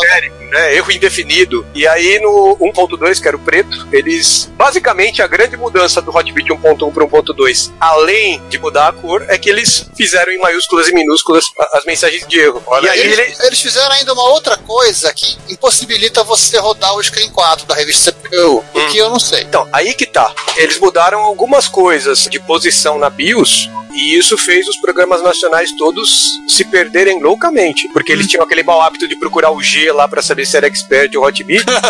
Pegaram a dica lá dos 100 dicas pra MSX e, ah, vamos fazer por aí. E, e aí, mo- não, é- não era só o Screen 4. Eu tinha o, o Hotbit 1.2, além do Nemesis 3, que eu nunca rodei porque eu não tinha impressora, o Amazônia e o Lenda da Gávea também não rodavam de jeito nenhum no Hotbit preto. E rodavam no branco. O que, que eles procuravam lá, só Deus sabe. Era, e acabou também um bando de jogos e tal quebrando quando saiu a linha Plus. Porque fazia a mesma coisa, só que a RAM tava no lugar errado. Não, não É. tá no lugar errado. Co- Aqui é importante falar que o problema era, não, não era nem do software nacional, era da falta de informação do programador brasileiro, né? A, a gente não tinha informação de como fazer a coisa direito, então pegava lá os 100 dicas e fazia daquele jeito, do jeito errado, que não seguia o padrão. Então, todos os micros, eu, eu os acho que Então, brasileiros sabem seguir o padrão. eu acho que, tirando o Expert 1.0, por causa da questão da tabela de caracteres que não tinha um padrão brasileiro ainda, todos os micros que saíram aqui eram perfeitamente dentro do padrão. A co- você pode discutir a qualidade da construção do equipamento, mas em termos de estar dentro do padrão, acho que todos eles estavam perfeitamente dentro do padrão. Somente os clones de Apple II Plus. Se me permitem só um comentáriozinho, no grupo de WhatsApp do MSX, o Vitor Setúbal comentou sobre a, a nossa gravação, é, ele falou apenas assim, tá muito bom, estou trabalhando e escutando a conversa, aprendendo várias coisas sobre MSX que eu não fazia ideia, tá ajudando até na hora de escolher o modelo do MSX2 que eu vou comprar.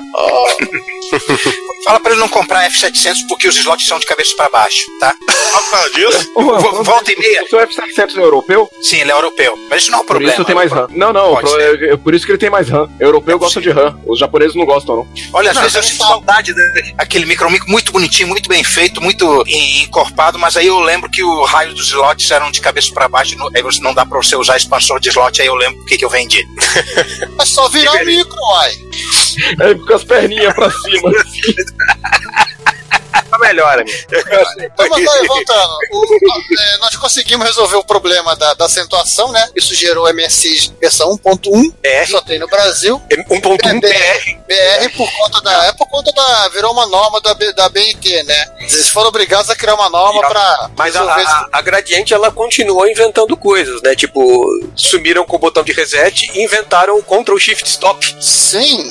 Mas tem um troço parecido com isso no bio do MSX, só que não funciona. É o que que é? Você tem um endereço de memória? Ah, o EHF cabe, vírgula 1 lá pra... É, tem lá que você põe lá, você aperta Ctrl Graph de cana, sei lá o que, ele fala que o MSX pode re- rebutar. Eu fiz uns testes disso, mas não funcionou. Não, ele disse que pode, ele disse que vai. Não, ele é preparar o basic. Ah, Então, Isso aí é pra parar o basic. Só isso. Você- é, pra fazer um break. Inclusive, se você chavear esse hook, Ctrl Stop não funciona mais no basic.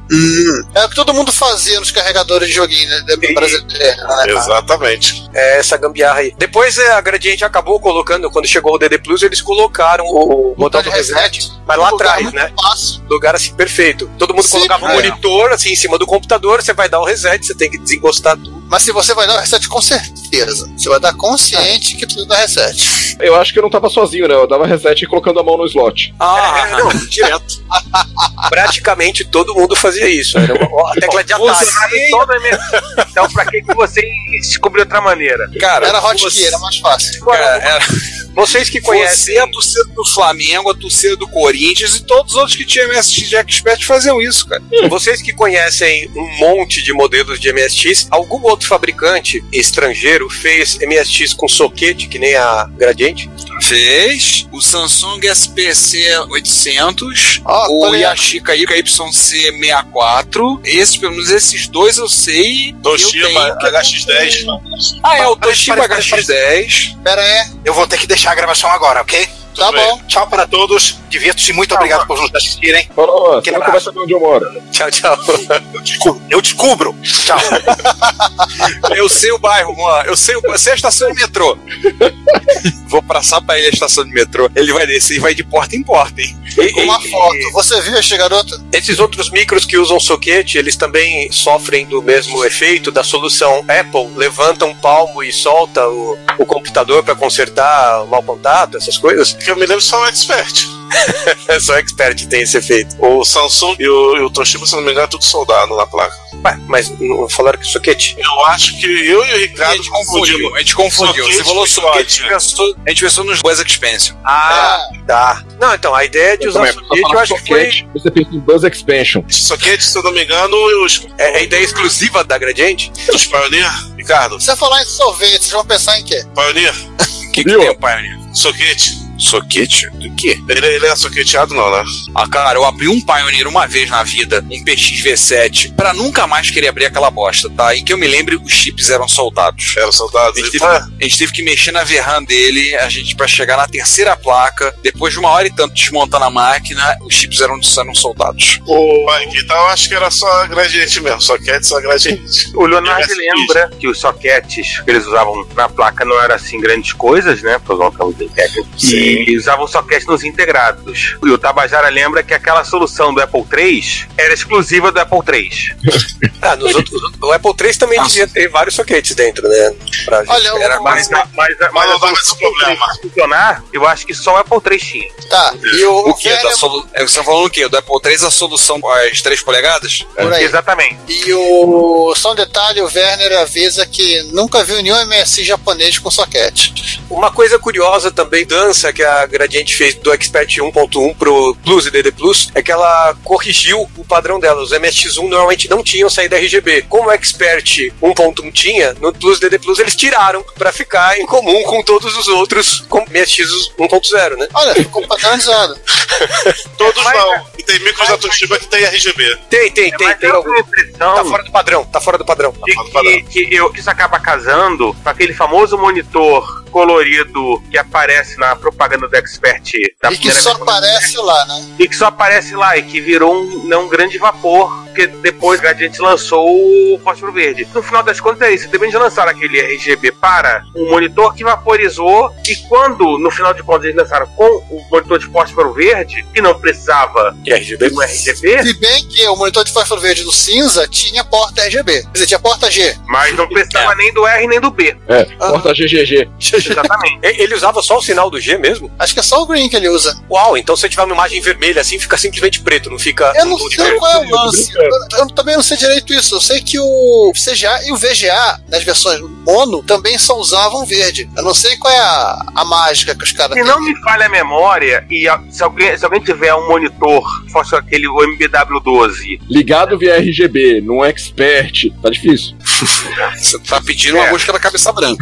né, se alguém tiver um MBW12 à mão, pode me informar. Eu acho que como ele pegava a saída mono, era mono É, Essa aí da Mona ele usava. Eu é, cheguei a usar. simplesmente te aparecia como determinar, assim, se fosse um monitor preto e branco, pareceria como cinza. E se não me falha a memória, e eu tô tentando puxar, me faço de 30 anos atrás, porque eu tive um MBW12 no meu expert, eu acho que eram tons de verde. Ô, gente, MBW12 é que monitor mesmo? É aquele monitor Monocromático verde, só dá pra fazer tons da de Gradiente. verde nele. Ah, tá. Qual é a dúvida, ô César? Eu tenho ele. Ele quer saber se o monitor verde faz tons de verde. As outras coisas pareciam como tons de verde. Mas sim, Eu acho ele, isso- ele é verde. Sim. Olha, eu acho que é o seguinte. Só pra É que nem TV preto e branco, aparece tudo Não, em tom- não, só pra ajudar um pouco. As cores do MSX, elas não são puras, não é igual a do espectro. Então, assim, mesmo, mesmo vermelho e azul, eles têm alguns componentes da cor verde. Então, isso deve gerar o monocromático suficiente. Mas enfim, eu quero falar de kit de MSX. Podemos falar, Vamos, podemos falar de vamos, coisa vamos, boa? Não, Vou falar, de, vou falar de uma Eu coisa quero mais, falar disso aqui, ó. falar de uma coisa mais Ó, coisa colorida. Esse é o kit ACVS de 88.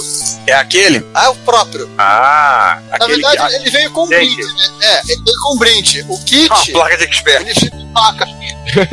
Aquele que estuprava a fonte do expert e fazia o problema dos soquetes aumentar ainda mais, porque esquentava pra burro. Isso. Ele, Sim. Ele mesmo. Aquele que fazia a fonte do Hotbit arriar.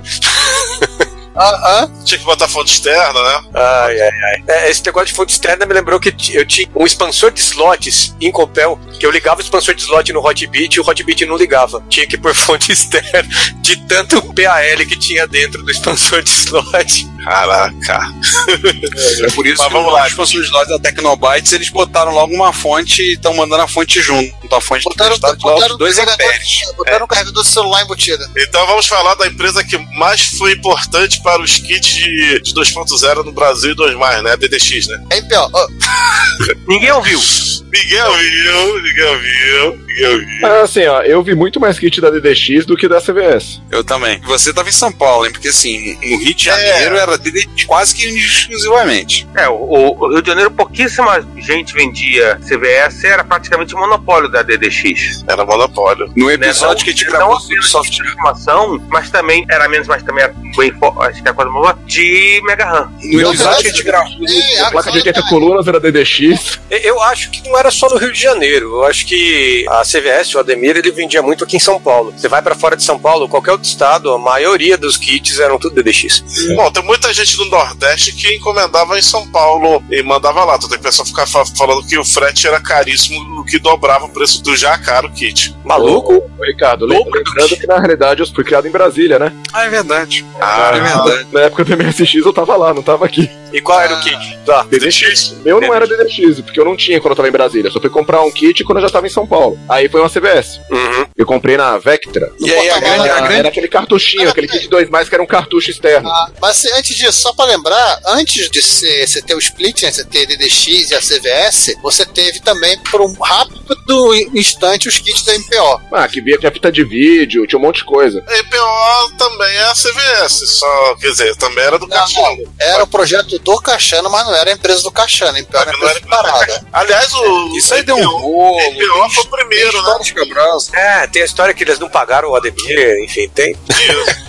É, que eles usavam dinheiro pra comprar, pra importar videogame contrabando e vender. Isso Não, não, é Essa essa- história dessa. Não, não, essa aí era o MISC, eu vou falar isso. Ah, o isso. Bom, Diz, diz a lenda que o MISC deu origem ao DDX.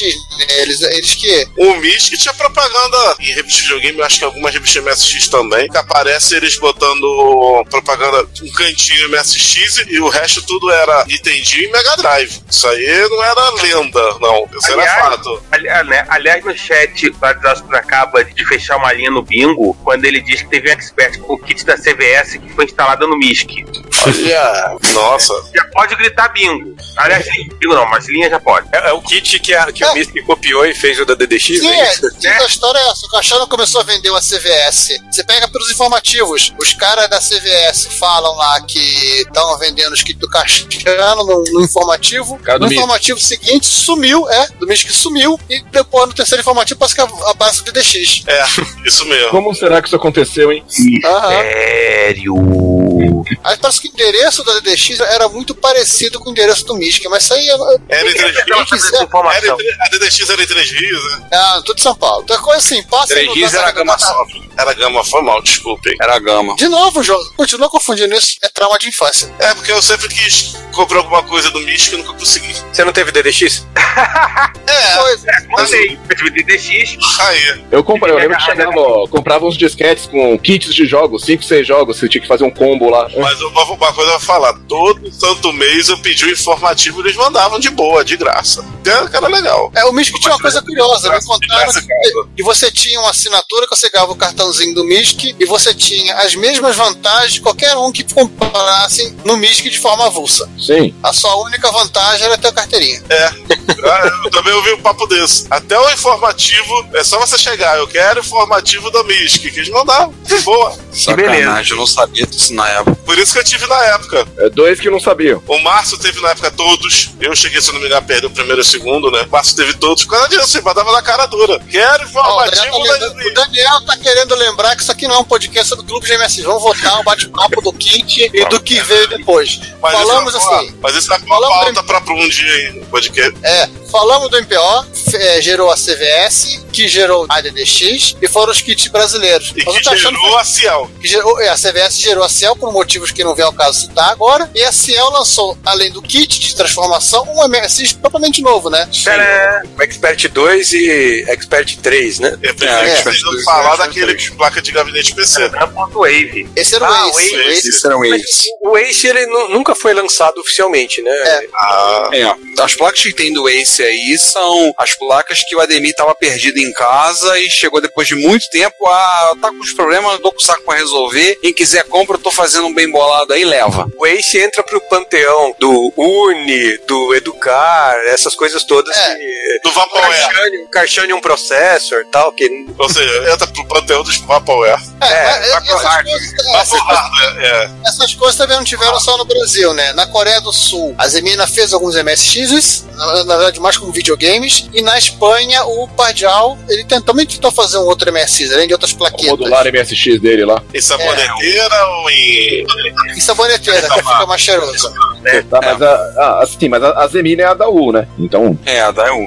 Da Erro. É mainstream. E num futuro mais próximo, né, nós temos o OCM, de vindo do, do projeto de MSX Revival, E o Zemix, que é clone do Que é baseado o Zemi, no Zemix Neo. Zemix Zemix Neo, tem Neo. feito Neo aí. Zemix Neo, que é clone do Zemix, que é da Zemina. Sabe o que Aliás, é engraçado? Quando a gente comenta no, no MSX.org lá, a gente, a gente comenta de kit, de transformação, essas coisas, eles falaram que isso é raríssimo, que é difícil de encontrar, que ninguém nunca usou. isso não é que existe. Vocês já perceberam isso? Os caras falam assim, pô, isso nunca vi isso na minha vida. Mas a impressão que eu tenho é que o kit de transformação é uma coisa. É a nossa jabuticaba. É, eu queria dizer, nossa jabuticaba. é, mais ou menos, né? O, o Luca tá fazendo um monte de MA20 aí que, que é baseado O numa único- programação japonesa, não é? É, o único Mas a galinhos aqui. Você conhece algum outro modelo além do MA20? Ah, provavelmente porque não valia a pena financeiramente lá. Os preços que se praticavam de investir. Não, não, É engraçado. Para essa. O que bem escrito. Mas o. o de Punk, transformação. tem um uma MSX Magazine, que é se não me engano, do Giovanni, aquela de 85, que tem o kit de transformação da 84. 84. Então aquele kit é antes do MSX2 de fato? Da... Aquilo não é um kit, aquilo é uma outra coisa, é um modo de expansão. Ah! Que também Ah, é aquele da Sunny? 38. É. É Sunny, eu falei tudo. Ah, tem um modo Ah. de expansão da Sunny. Quem Dividido. também é um usa 38, né? Eu acho que O é. MPT Diz a lenda que usa o V9938, só que ninguém ainda pegou um e abriu pra ver. Se é que venderam É. algum. É meio que no chute ali, as pessoas chutam porque tem uma light pen, porque os modos são parecidos. Então, o problema é o seguinte: A resolução é um Informação. pouco menor. eu vi essa informação só em dois lugares. né? Nessa MSX Magazine e na Microsistemas há milhares de anos atrás. Resta saber da onde que a Microsystem pegou isso. Foi de uma É MSX. a Messes Magazine, uai. Que dúvida. Não, mas tem propaganda disso aí mais um tempo. Ah, é? A Sony fica anunciando um tempo, né, tal MPTX. Será que lançou oficialmente ou ficou só na promessa? Acho que ela lançou sim. Mas um monte de coisa as pessoas compraram, lançaram e você não encontra nenhum pra comprar depois. Isso é verdade. Tipo, qual o nome daquele negócio lá? Palhada City. Mas alguém comprou para da City? Alguém comprou, o Rogério fala que ele vendeu. É, o, jogo, Ou o jogo que ninguém comprou, mas tem continuação, né? Mas você vê assim, a expansão de slots da DDX, você encontra um aqui, outro ali, é raro você encontrar. E era anunciado milhares o tempo todo. Ah, Essas coisas provavelmente foram muito mais pro lixo que os próprios MSX. Porque provavelmente as pessoas não guardavam as caixas e tal. Sim. Uma coisa que eu vou falar para vocês, que sai um pouquinho da MSX, mas continua com a DDX, é que eu me lembro que a DDX fez modem e clone da livre para PC. não, ela Pós- fez pós- fax modem. Ela fez fax modem. Tá, fax modem. Tem a propaganda no Microsistemas. Clone da livre, cara. Ó, Ah, da DDX, né? Ela fez o DDX. PC, né? É, clonar ela era boa nisso, poxa. a DDP. Ele tava naquele momento China, Coreia, de copiar as coisas, né? Pô, se a gente Aquele tivesse Momento China, Coreia, da Se eu DDX. tivesse aproveitado esse momento direito, É, então não, eh, se a gente tivesse aproveitado e aprendido mais com isso, talvez a gente estivesse produzindo mais hoje em dia, né? É. Eles organizaram melhor isso por lá. Falando nisso, falando em coisas sendo feitas mais recentemente, a gente teve um monte de periférico que saiu, né? Depois do fim do padrão. Pô, Vamos, vamos, quanta Ah, coisa. vamos levantar a bola logo pra V9990? Não, vamos falar de armazenamento primeiro. Os europeus lance- chegaram a lançar as- alguns modelos de SCSI, contadores SCSI, Gold da Novax, antes dos japoneses O da lançarem. Novax, a HB, a HB, a, não, a Radar Pa- HPN, a Radar Parts Netherland também, era tudo SCSI. a japonesa Mega Scuzzy. A ideia chegou a existir uma ideia japonesa em 94, que é tão bonita que eu gosto de esquecer que eu vi a foto dela. Era em protótipo. Tem uma ideia, uma coisa a lembrar, antes Tá do, japonês, a ideia no cabo, bem lembrado, tem uma interface SASE, feita pela própria ASCII. É, o HD interface. tá. Teve uma SASE, que há pouco tempo apareceu em leilão e fechou caro. A gente viu no leilão japonês e fechou caro. O banco tá mexendo nas caixinhas dele vai pegar aquele arrematou. Opa. Não. Eu acho que é. Não, não, eu não consegui. E, na- e a evolução disso, co- decorrente do barateamento dos métodos de armazenamento, né, é a migração do, da MSI, claro, primeiro para IDE e depois para os cartões SD. Mas isso aí todo mundo tá pseudo careca de saber já. É, só pra lembrar, a ideia demorou pra caramba pra sair, era um projeto do Henrik Gilvad, que cara trabalha com a MSX na Dinamarca. Ele demorou pra caramba, eu lembro que eu acompanhava isso pela Renostar e pela conversa com o pessoal na época, a lista internacional, que ainda existe, mas sai um e-mail a cada cinco anos lá, ultimamente. Toda a conversa foi pro fórum da MSX.org mesmo. Então saiu lá, demorou pra caramba pra sair a ideia, que aí foi feita a ideia da Sunrise, né? Que aí depois teve a versão da ideia do Cachano, posteriormente da Tecnobytes, a da Tecnobyte fez o esquema de adicionar Maper, foi a ideia Maper, e aí baseando na ideia teve as SD e SD Maper, né? SD Maper, Mega Flash ROM, SD, e eu devo estar te esquecendo de algum dispositivo de armazenamento é no meio do caminho, então... Bia? Que seja. A Bia? Tem É a Bia Ideia, bem lembrado. A Bia Ideia que é originalmente o projeto de um russo, que pelo que eu conversando em Jaú, falaram, pô, nunca mais tive sinal daquele cara, Tipo, parece que ele faleceu. Morreu? Caraca. Morreu. Eu tô tentando lembrar o nome. O Ego? É, é o Ego Vonessense, que ele mesmo. Uma coisa interessante que aconteceu com a IDE, que não aconteceu com os outros dispositivos de armazenamento, é uma padronização de fato, né? Diferente de todos os outros padrões de armazenamento. Tanto o SCSI quanto os cartões SD, cada um deles tem o seu software próprio que não funciona com os outros. A IDE, ela acabou virando padrão. Todo mundo seguiu a mesma lógica e os softwares funcionam em todas elas. E eu tô comentando isso porque, do ponto de vista de desenvolvimento, que é o ponto de vista que eu olho mais, né, que é o meu, é um problema que eu vejo muito sério no desenvolvimento de hardware hoje em dia. O pessoal desenvolve para aprender, porque acha legal e tal, mas essa profusão de padrões diferentes torna a vida dos desenvolvedores de aplicativos um terror, né, ao ponto de o pessoal, o cara que criou lá, por exemplo, o, o Sofaron, tem que ser, olha, colocado num pedestal para você fazer um software que suporta todos os sistemas. Um monte de mega RAM. É, tipo, é, uma loucura isso aí. E, e, Mega- assim, e é um trabalho infinito, porque mês que vem sai outro e o cara vai ter que mexer se ele quiser suportar isso. porque é o cara que vai fazer um chip diferente, sei lá, e não vai funcionar. Eu, eu entendo o ponto de vista dos desenvolvedores de hardware, mas isso tem sido. Eu, eu enxergo como um problema que tem se multiplicado aí no- Sim. no desenvolvimento. E eu acho que isso é uma das razões pelas quais a gente tem pouco software novo para os hardwares novos. O pessoal faz esse monte de concurso e tal e fica fazendo software para hardware antigo. Por quê? Porque é o que todo mundo tem, é o que é compatível com todo mundo, todo mundo vai ter Com acesso. certeza vai rodar. Aí, Daniel, eu achei aqui a foto. Eu vou continuar falando aqui, ó. Essa aqui no tampinho é a IDE japonesa. Essa na protoboard aqui em cima. Deixa eu ver a foto. Eu vou continuar falando aqui só pra vocês terem uma olhada. Essa coisa bonita é que eles vendiam ao custo de 4.800 ienes. Aqui embaixo tem um expansor de slots, ó. Também muito bonito, feito em protoboard. Olha, é mais bonito do que aquelas coisas da Miri Software. Ah, sim. Uh, Quem quiser claro. saber, É, A mídia italiana. Esta, MS esta MSX Fan aqui, que é a última MSX Fan que saiu, ela tem inclusive um goodbye, é de agosto de 95. Ah, vocês falaram de É, a SDME persegue mais ou menos a ideia das ideias. Eu não tenho software específico pra ela, assim. O Nextor, por exemplo, funciona, é é transparente. Tem né? o driver específico pra cada uma. É, sim. Tem essa vantagem. Se você, joga- se você programar segundo é o padrão, sendo o padrão. Tá. Mas né? aquilo ali, olha, vou deixar te mostrar. O mesmo driver que funciona nessa, Hum. funciona nessa, funciona nessa, funciona nessa, funciona nessa. O que eu não posso dizer que o mesmo driver que funciona nesta, que é uma, uma interface SD, funciona nessa, que é outra interface SD. Ah, Sim. Acho que é isso que o Daniel tá falando. Isso, eu É, tenho isso. várias delas e eu nunca sei qual usar, porque uma delas, ah não, essa roda DSK melhor, não, essa daqui faz não sei o que melhor. Cada uma tem uma vantagem com relação às outras e, e você fica perdido, entendeu? Às vezes o cartão SD é compartilhado, você pode tirar de uma e pôr na outra, mas tem umas que não, tem umas que exigem uma partição, não sei de que jeito, a outra. Agora que tá todo mundo bem padronizado no Nextor, Daniel, pelo menos assim, todas as interfaces CD que eu tenho conseguem f- falar via Nextor. É, é uma vantagem da Elas se formatam iguais, né? É, é uma vantagem de ter tido acesso ao código do, do, do DOS, né? E aí você consegue padronizar no nível do sistema, e aí as aplicações não precisam fazer acesso direto ao dispositivo, que, que era o terror antigo, né? Só dar um esclarecimento rápido pra quem tá ouvindo, o Nextor, pra quem não conhece, né? Aliás, se você tá enfiado debaixo de uma pedra durante os últimos tempos no MSX, não sabe o que é o Nextor, sai debaixo da pedra. O Nestor Soriano, Konami Mendes, desenvolvedor espanhol, teve acesso ao código-fonte do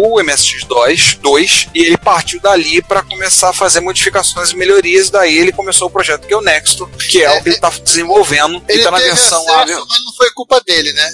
é, caiu na mão dele o código. Não, sa- não lembro exatamente como, mas o acesso caiu na mão dele e ele tá fazendo. Tanto que ele não tem compartilhado muito isso com ninguém, porque ele tem medo de um dia isso voltar contra ele. E acho que ele tem razão. Não há uma licença clara de uso do código. Não, há uma É, E licença como ele particionou isso aí, ele separou o driver do código principal, fica fácil. Pois fácil é. eu ele não fazer digo, o driver. né, Punk? Não é fácil, é, é menos complexo. É. Possível, Ô, Punk, digamos assim. ô, Punk, só um detalhe. Voltando lá ao papo do MS2, lá da NTT, qual era a- a resolução que eles pediam? 256 por 204? É, 248 por 204. Olha aqui. O que, que você acha desse número? Então, Olha, né? O número, Giovanni? Isso aqui, tá vou tentar botar. Vamos botar virado, fica mais fácil pra todo mundo ver, né? É Esse essa o gráfico revista aí que eu vi. É Expander da Sanyo, que expandia a parte gráfica da se MSX. você olhar no, no, no cantinho aí da propaganda, isso eles também vendiam com o modem pra fazer, transformar seu MSX num terminal capta. é o MPC traço cap traço X. E, e tinha É um. MPC-X, tá aqui. Não, tá Tinha um OPL ali Graphic dentro? Expander. O aí que tem o MPC traço cap traço X. Rodamos, rodamos e sempre caímos no NTT Captain. O que dizer sobre isso? Olha, tá aqui embaixo, no rodapé da, mas tá em- quase impossível de mostrar pra vocês. mas tá aqui. Aliás, Giovanni, eu acho que essa revista aí não tá escaneada no ar- archive.org. Tá sim, Tá sim? tá. Qual é o número dela? Não sei de cor. 10 de outubro de 1984. Peraí, 10 de outubro. 84. Número 11, ou seja, é a 11 edição. Cadê revistas? Revistas e manuais. Tem um pasópia branco aqui. MSX Magazine. 84. Outubro. Outubro de 84, tá aqui. É, minha coleção aqui de MSX Magazine começa em 88. Tem certeza que tá lá? Essa Sim, aí? eu tô vendo ela aqui. No, no Archive.org eu não sei. Eu, No eu, Archive.org. tenho ela que baixar, eu, eu baixei todas de lá, então. Eu acho que não tem, ô Giovanni, archive.org. Ah, o Punk te manda por e-mail depois. Não, Já ele, que ele te mesmo, falou. ele mesmo tá falando que não, acha que não tem. Não, não, tem. eu não sei se lá tem. Aqui eu tenho. Ah, ele tem, viu? Ah, É, e eu baixei de lá, mas eu não sei em que coleção, porque eu fui, eu fui fazendo um catadão. É, porque assim, João, às vezes tem outras coleções. A gente falou de lá de dispositivo de armazenamento, a gente deu um ba- grande bate-papo sobre IDEs, CANs e SD. Tem também as expansões de memória, né? Inicialmente as expansões padrão, as Mega ROM que vieram Mega RAM e as expansões pa- eh, oficiais da MSX que acabam sendo úteis quando você precisa rodar o 2.2. E agora vem aquelas expansões Mega Blaster. Tem uma expansão de RAM importante, que é a do SCC Plus, né? Ah, Mais uma vez a Konami fazendo a função que a ASCII não fazia. Deixa eu só mostrar um negócio aqui que eu, que eu encontrei na minha bagunça lá. Você falou de armazenamento, esse aqui é diferente. Ele, você coloca aqui um cartão de memória aqui nesse- nessa fenda aqui. PC É, do tamanho do. Um cartão grandão, assim. Não, um PCMC. Isso. Você coloca um cartão de Eu, eu memória. Aqui. também tenho uma versão pistola, só que é uma porta, uma placa serial. Não, então, esse Peraí aqui, que, eu acho que eu é, tenho, peraí que eu acho que eu tenho cartão. esse aqui é um cartão de memória. Ele é do. Pra é um você cartão que tem uma usar- bateria. É pra você usar máquina de costura do MSX. Ah. Você programa o padrão da máquina de costura, depois você tira o cartão e coloca nela, pra ela fazer automaticamente. É um cartão como esse aqui, ó. Esse, Sim. igualzinho a esse, que tem no Captain também. Detalhe, você tem o cartão, aí você tem uma aberturinha aqui atrás que você puxa e você tem bateria. É. E a minha bateria acabou de cair. Ê, Me beleza. caiu a bateria. Estamos só na energia elétrica. Mas tá aqui o dito cujo. Tá, mas é igual esse aí. Aí sim, Memory Card, GoPort, Captain Corp, e eu não faço a menor ideia de como faço uso dessa bodega. Provavelmente no MSX não vai fazer nada. É, Tá aqui. assim, Esse vem aqui PCMC não com- era pra com- PCMC de Ah, detalhe, 89. um encartezinho que veio com o cartão, ó. Captain, aí os japoneses criativos botaram capitão de navio. Mas isso aí é por causa do porto, tá? esse aí era pra companhia de Captain que ficava em Kobe, no porto de Kobe. É, Ricardo, esse cara Ah. Fala. é da Fujitsu. Cara, não tem nada indicando que seja Fujitsu ou coisa do tipo. É, porque eu, tô, eu tô aqui relendo o artigo da, da Wikipedia sobre PCMCia e fala que eles foram na Fujitsu, porque a Fujitsu tinha cartão de SRAM. Cara, eu tô olhando o manualzinho que vem com ele, não há nada que diga Semóis, tá aqui um RAM 128. Eu, eu posso até tentar traduzir isso aqui com o Google Translate, mas. Isso geralmente é um cartão de SRAM com uma bateria que mantém ele carregado quando tá fora da alimentação. Pois é. Eu tenho desse de uma empresa que eu vou fazer computador chamada Apple. um Uma tal de Apple, né? Eu já vou falar dessa empresa. Ela fazia com os O, computadorzinhos. né? o, o- o Leonardo Uma acaba massa de né? lembrar que PCMC é retrocompatível com o Geida Memory Card. Então esses são cartões Geida. Então certamente que o Ricardo tem um cartão Geida. É um cartão Geisa, vamos chamar de Geisa que é mais fácil a gente pronunciar. Ou seria a Gilda, né? É, se reclamarem muito, chama de Creuza. Uma coisa que você comentou aí das placas de- dos hardware novo complicado, as placas de rede, né? Sim, sim, é, sofrem do mesmo problema. A placa de rede é um caso sério, eu vou te contar. Isso vai ser difícil padronizar pelo sistema operacional, porque não existe qualquer tipo de previsão no sistema do MSX para isso, né? Então, ou o pessoal entra num acordo e desenvolve para aquela UNAPI lá do Nestor, ou a gente vai sempre ficar correndo atrás do próprio rabo. Nu- É, Nunca vai A resolver. última versão da GR8net já é compatível com a- o NAPI. Ah, maravilha. Ah, é? Bom saber. Preciso futucar mais. Aliás, a, a GR8net é uma das coisas mais doidas que eu mexi. Outro dia eu tava lá na escola, aí adicionei a, a minha, na rede da escola, né? Adicionei a minha GR8net, que eu- tudo lá na minha escola a gente faz cadastro por endereço MAC. Botei, aí comecei a futucar, tava com o notebook aberto do lado, com o manualzinho dela sutil de quase 130 páginas, PDF. Eu tô lá olhando, eu, deixa eu experimentar esse negócio, cá o net browser. Daqui a pouco aparece um site, um navegadorzinho lá do texto, o site do russo. Peraí, será que eu consigo carregar uma Honda aqui? Fui lá, escolhi lá um, acho, acho que foi um Gradius, sei lá, botei lá, pum, daqui a pouco, pum, bota- rebutou o micro, carregou o Gradius. Eu falei, cara, acabei de botar o jogo puxando num servidor na Rússia. Eu tava na escola, mostrei isso, aí peguei, apresentei. Aí os alunos ficaram malucos, né? Você mostra essas coisas pra essa garotada, né? Isso é Uma semana de. Uma semana, um Verdade. mês inteiro com, a- com atividade na escola, palestras, cursos, exposição. A minha coordenadora pediu, ela foi usuária de MSX, mas largou logo lá no início, lá atrás. Ela me pediu pra fazer alguma coisa. Ah, tem como fazer alguma coisa, trazer a exposição, não sei o quê. O João teve lá comigo. Uhum.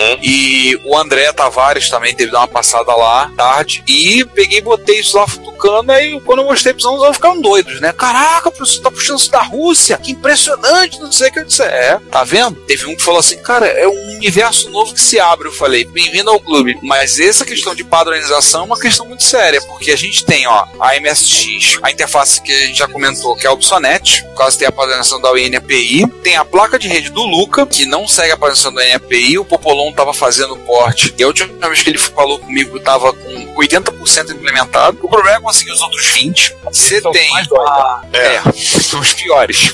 Você tem a própria placa que o Luca fez na MSX Wi-Fi, que a gente começou a focar e ver coisa pra ela, e a própria GR8Net, que é impressionante. Em termos por, enquanto, por enquanto são essas. É. Por enquanto Vamos são fazer essas. mais um. O curso, assim, o Eudine Britkov, ele botou a pia da cozinha e a banheira. Não, tem SCC, tem FM, tem Mem- Memory Maker, tem Nextor, tem slot de SD, tem placa É, E dentro, em breve ele vai, ele vai implementar também um samovar pra você poder tomar chá à vontade. Cara, ele vai implementar um, um dispenser de vodka, isso sim. Que Aí que ele vai colocar. É impressionante o que ela tem, cara. Eu, eu fiz teste com a MSX Audio, rodei o teste padrão para MSX Audio, rodei a non-reality. Ela emulou alguns MSX Audio. Fiz isso em Jaú. SCC funcionou. FM, que depois eu fui descobrir que tem como você pegar e dizer qual canal que vai sair. Se a, que a minha das mais novas é estéreo. Suporte é um Matchpack com suporte a cálculo para 32 bits, com isso ele consegue, você consegue botar um cartãozinho, um FAT32, consegue carregar as coisas de lá. É Tem assustador. Tem um timer no dela? Ah, tem, tem, tem. Tô lembrando, tô lembrando de ter lido isso no manual. E o projeto derivado dela, que a gente não falou, que é o GR8-bit, né? Que é, em bom inglês, é o Great Bit e a Great Net, né? Que é o projeto de- do Great Bit, que é punk de caro. Aliás, um abraço. Fora também, fora Great Russia, né? É, fora Great Russia. Aliás, um abraço. Making Russia great again. Aliás, um abraço pro Jorge, Jorge Anaite, que tá no chat, que ele tem uma Great Beat. Eu falei, mas tu comprou o kit? Comprei, tu já montou? Não. Eu falei, cara, mas tem que soldar aquele monte de coisa. Não, eu não comecei, não. Eu falei, você é corajoso, hein? O porque a última vez que eu, eu vi o preço tá estava na faixa dos 500 dólares. Uau! Mas é porque ele pagou os direitos, então ele pode usar a marca MSX. Pelos royalties. Ele é tipo pagou os royalties. Então ele pode usar a marca MSX. Então parte desse valor vai, sabe-se lá para quem, né? Já que ninguém responde mais na ASCII ou na MSX Association, MSX License Corporation, sei lá o que, que é mais a rotunda. Já a aposentadoria do nicho. É, pelo menos não vai pra ponte que partiu, né? Assim, é, o projeto, esse, por exemplo, da GR8 Beat, da Great Beat, é muito bacana, mas, cara, o preço é simplesmente real. A Great Net, assim, ela é caríssima, mas, cara, o que, que ela tem dentro, ela passa a compensar. Great Beat é legal, mas na verdade é um outro equipamento emulando MSX, né? Não é isso? Ou ele Não, é não, de não, fato? ele Ele é uma é um. entrevista FPGA. 80. Ah, ele é tipo um ACM. Não, não, ele, é- ele é de verdade, é assim, são os componentes mesmo, tem que soldar a porra toda. É tipo um Expert 3. É tipo esse. Ah, legal, não sabia. Eu- Eu achei que era aquele projeto que é um computador que emula, emula mesmo. Não, não, não, não. É tipo um Expert 3 ou um Ace. Ah, legal, É da mais hora. pra Ace porque você coloca a placa de vídeo separada, fica em gabinete de PC. Entendi. A placa com os 80 fica em separado. Entendi. Inte- É interessante, mas é mundo das ideias, porque realmente. Eu lembro de ter visto o preço, era caro. Só isso. Fora isso, a gente pulou os outros dois padrões de fato que se estabeleceram, que são acho, a Graphics 9000, né? Que virou a Power Graph mais recentemente, e a Moonsound, que é vendida hoje como a Shockwave pela Tecnobytes, né? Os dois que. A Monsanto tem a torcida do Flamengo que vende também, cara. Tem a Dal Sorri, tem. Ah, não, sim, já fizeram outros clones da Moonsound original, né? Pessoal Acabaram na virando Argentina que também vendia. acabaram virando padrão, porque o chip é o mesmo e todo mundo liga nas mesmas portas, obviamente. Aham. E não tem muito o que querer inventar, né? Até nem, nem muito se é bom você fazer isso. Sim, a- as limitações deles eu acho que. Da Moonsound é a limitação do MSX, né? A entrada é só mono. Se você quiser eh, som estéreo, você tem que puxar por fora. E a Power Graph, o fato de você ter que usar outro monitor ou ter que fazer uma composição por fora, porque não tem entrada de vídeo no slot, como a gente já comentou. Talvez naquele. É Yamaha que você falou que tem. que alguém falou que tem entrada, Tem lá, naquele slot lateral. dava pra fazer uma versão específica pra ele. de Power Graph. Cara, mas quem tem um Yamaha não vai querer tirar o que bota lá. Você mete um SFG 0105 naquele slot e tu nunca mais tira dali. Tu quer ficar rolando aquele som maneiro. tu vai enfiar ali, sei lá. Pois é. Já vi uns, uns cartuchos malucos pra Yamaha ali com outras coisas além do SFG 0105. Tem. Por isso que tem coisa pra sair, né? Tem com saída RGB, tem com superimposer, tem com editor de texto, por quê? Editor de texto. E textos precisam ser editados. Tem um Captain. Sabia. E a, rede, e, a, e a rede, e a rede dos russos, né? É a rede dos russos. Sim, para Né? quem não lembra, a Yamaha desenvolveu uma espécie de uma rede bem simplificada para ser usada quando os MSX foram comprados pela antiga União Soviética para usarem em processo de informatização de escola. Então tinha o computador do professor, estavam todos conectados, era uma redezinha bem fudeba, que eu não lembro nem, sei nem se tinha algum padrão Você ensino sabe mais assim, né? na realidade ela usa um chip de mídia pra fazer a rede. serial, então. É, assim, além da Yamaha, a Daewoo também fez rede e a Talent também fez. Rede pra MSX pra uso educacional. A Talent Argentina, Isso. tá vendo? Los Hermanos fizeram algumas coisas interessantes, ou não? E ainda fizeram MSX pirata, né? Aquele SBX lá. Isso foi antes ou Ah, é. depois do Joynet? Não sei. É, assim, o Joynet ele já funciona lá naquele jogo de avião, não já? No, no Harrier? Ele funciona no F-16, F16. Eu, Aliás, é uma coisa que a gente não conseguiu fazer em conta. Eu tenho um cartucho do F-16 há anos, completo, não consegui botar pra jogar com duas pessoas. Eu sei que funciona o F-16, mas. é Um cabo, né? Você precisa de outro cartucho de um cabo, não adianta nada você ter um só. Não, mas aí que tá. Teve uma vez que a gente foi no encontro, o Carlos de São Paulo levou o jogo e levou o cabo. Aí eu falei, porra, Carlos, tivesse falado, eu tinha trazido o meu. Pô, não esqueci de falar. Eu falei, fala disso. Tivesse falado, eu tinha trazido o meu, era bolas. A gente jogava. Fazer um dogfight aqui. Não roda na Mega RAM, não, isso aí? Roda. O jogo é 32K. Então, mano. Pô, Por que não carregou ele, ô Zô? Ah, sei lá, eu acho que foi enquanto São José dos Campos. Eu tava. Eu tava preocupado em fazer outras coisas. tinha as coisas mais interessantes pra fazer. A gente falou das placas, assim, o Fábio, né, o Frizz estava fazendo uma BIOS pra Moonsound, né? mas não, tá acho que ele feita. chegou a fazer. Tá feita, né? Tá feito. Pra PL3, Tem alguém tem que colocar agora os cartuchos, né? ela tá pronta pra Moonsound com PCM e tudo? Deixa eu ver aqui. É só entrar no site dele aí, vamos lá. Eu falei pra ele como que não quer nada, assim, malandramente e outras coisas. Conversa com a Asen, que quando eles redesenharem a placa da da PL4, ver se há a possibilidade de conseguir colocar a BIOS lá. O problema é que a Tecnobyte está redesenhando as placas. Como vocês notaram, eles redesenharam a placa para fazer a, a Power Graph Lite. E a Power Graph Lite é uma placa muito menor, inclusive no site as fotos. Motivo, posso contar para vocês aqui, todo mundo já sabe, acabou a- os cartuchos grandes. Gente, acabaram os cartuchos. Acabou as caixas de cartucho grande. Aí a, a Tecnobyte consegue produzir a patola, lá tem um molde, não consegue produzir cartucho pequeno. Então o Asen pegou, foi pra guerra e redesenhou o projeto todo, a PowerGraph pra PowerGraph Lite, pra caber num cartuchinho, tamanho um cartucho patola. E fazer o cartucho grande, o molde, é um processo um tanto quanto complicado. Já foi tentado de algumas formas pra ver a possibilidade de fazer molde, essas coisas todas. Ele- Eles têm pesquisado a respeito disso. Então pode ser que no futuro eles redesenhem a placa. O Asen passa pra redesenhar é a placa pra fazer uma PL4 Lite, né? Cartucho pequenininho. Quem sabe ele consegue enfiar essa BIOS do Fábio lá. Falei pra ele, conversa como quem não quer nada, chega lá, dá sugestão. Vai que, vai que ele gosta da ideia. Com O Asen é assim, você conversa com ele, fala, dá ideia, mas assim, ver se ele compra a ideia. Se ele comprar a ideia, ele vai dar um jeito de botar. Eu acho que é legal de botar. Acho que é uma coisa bem interessante. Mas ele tem que comprar a ideia e fazer, porque ele vai ter que mexer no projeto da placa, né? E outra coisa, como às vezes a gente falou, ah, mas se ele pegasse, uma vez falaram no grupo do WhatsApp, né? Ah, se ele pegar e colocar o chip lá, puxa os fios e coloca. E eu lembro muito bem da reação do César quando eu comentei isso. Se o Asi vai fazer isso numa placa. e a reação do César foi claramente, falou com duas palavras. E eu vou repetir. Nem fudendo. O Asi jamais vai fazer uma gambiarra dessa. Gente, seguinte, que fica até no grupo do Zap Zap, fica no grupo do Zap Zap, tá? Se preocupa não, agora só tá ao vivo pro mundo todo. É. Pra todas as 17 pessoas que estão no chat, não é isso? Não, todos É, elas estão acho que morrendo. todos. É, a pessoa tá cansando, né? Ah, então, tá pior 12 que guerreiros, o Fidel né? isso aqui. É verdade. Nós estamos que nem os cursos do Fidel. Então, bem, a princípio é isso. De placa. Ah, ela tem. Tá Guardando os links aí, eu cole- mano, é, lembra de colocar o link aí da página do Freeze. Sim, sim. E o último que falta de falar é MSXP, né? É, que é um dos últimos, é um dos mais novos, né?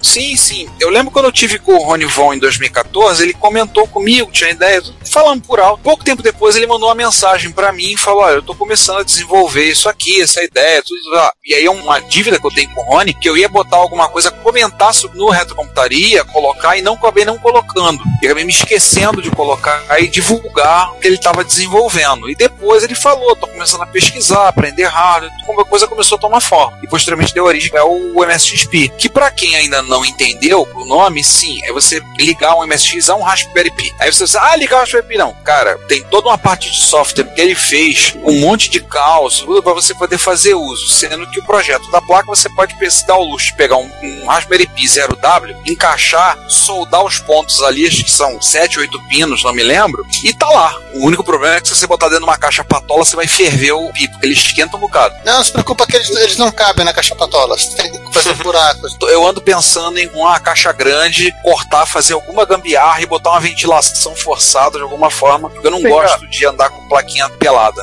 Tem gato. Se não tem gato, coloca a placa pelada mesmo. É verdade, realmente eu não tenho gatos em casa. Dependendo da Imagina situação. a minha tem uma alegria. cobra, né? certo? Eu com o Expert, com esses cartuchos grandes na frente do Expert e os gatos pulando. Ai, Que beleza! Era a alegria da minha vida. IDE, que você coloca. O cartucho é pequenininho, mas daí tem o adaptador CF, o CF. Ui. Trampolim Ai, de gato. Então, assim, pra quem quer começar a- a fazer coisa pra MSX, hoje em dia tem muita coisa aí pipocando que a gente tem vontade de futucar. Tem, como falou o Daniel, esse problema da falta de padrão, né, em algumas coisas. Essa coisa pequenininha aqui, a torre. O gato até saliva quando vê isso aí. Rapaz, vou dar um pulo aí, vai ser louco. Grande aparência essa é hoje! Vou dar o pulo mais louco de todos os tempos. Não, isso é uma das coisas legais da SD Maker, porque ela é embutida com os dois cartuchos enfiados ali dentro. Pronto, nada pra fora. Um detalhe aí, assim, que a gente falou de padrão MSX e que falta em boa parte desses hardwares novos, e não é o caso do MSXP, realmente é ter uma BIOS. Sim. Sabe? Tem uma BIOS, que é o, o que fez a gente conseguir usar o MSX e o MSX ser tão poderoso, a gente viu logo no começo do programa que não é o hardware que era maravilhoso, uma coisa, coisa de louco. Não, a gente tinha um Basic que conseguia usar todo o hardware. Que a gente conseguia no Basic usar todas as as cores, conseguia no Basic usar todos os canais de som. E hoje, quando você coloca o Power Graph, você não consegue fazer nada. Ah, É, é, você tem que carregar por fora, né, o, o software da PowerGraph. E mesmo assim os comandos são bem mais ou menos. Tem que É. muito melhorar muito aquilo ainda. É, ô, Ricardo, você tem uma, uma Opsonet também, não tem? Tem. Você não usou mais a GR8net do que a Opsonet? Com certeza. Eu Vou te ser honesto, a Opsonet acho que eu usei uma vez. A GR8net eu fiquei me brincando com ela há pouco tempo. É, então. E você G- chega lá, detalhe, a tá GR8net tal, sei lá o quê. a, a GR8net chegou na minha vida tem um mês no máximo. A Opsonet eu tenho acho que há dois anos. A Opsonet eu uso com frequência para testar software. Eu rodo o SMB dela e, e faço o download das coisas para não ter que ficar usando cartão de um lado pro outro. Mas tem que ter o software no disco, né? Se tivesse na BIOS era muito mais prático. É, na GreatNet é assim, é um call lá que você faz e você baixa tudo. Cara, você dá um call help, ele enche a tela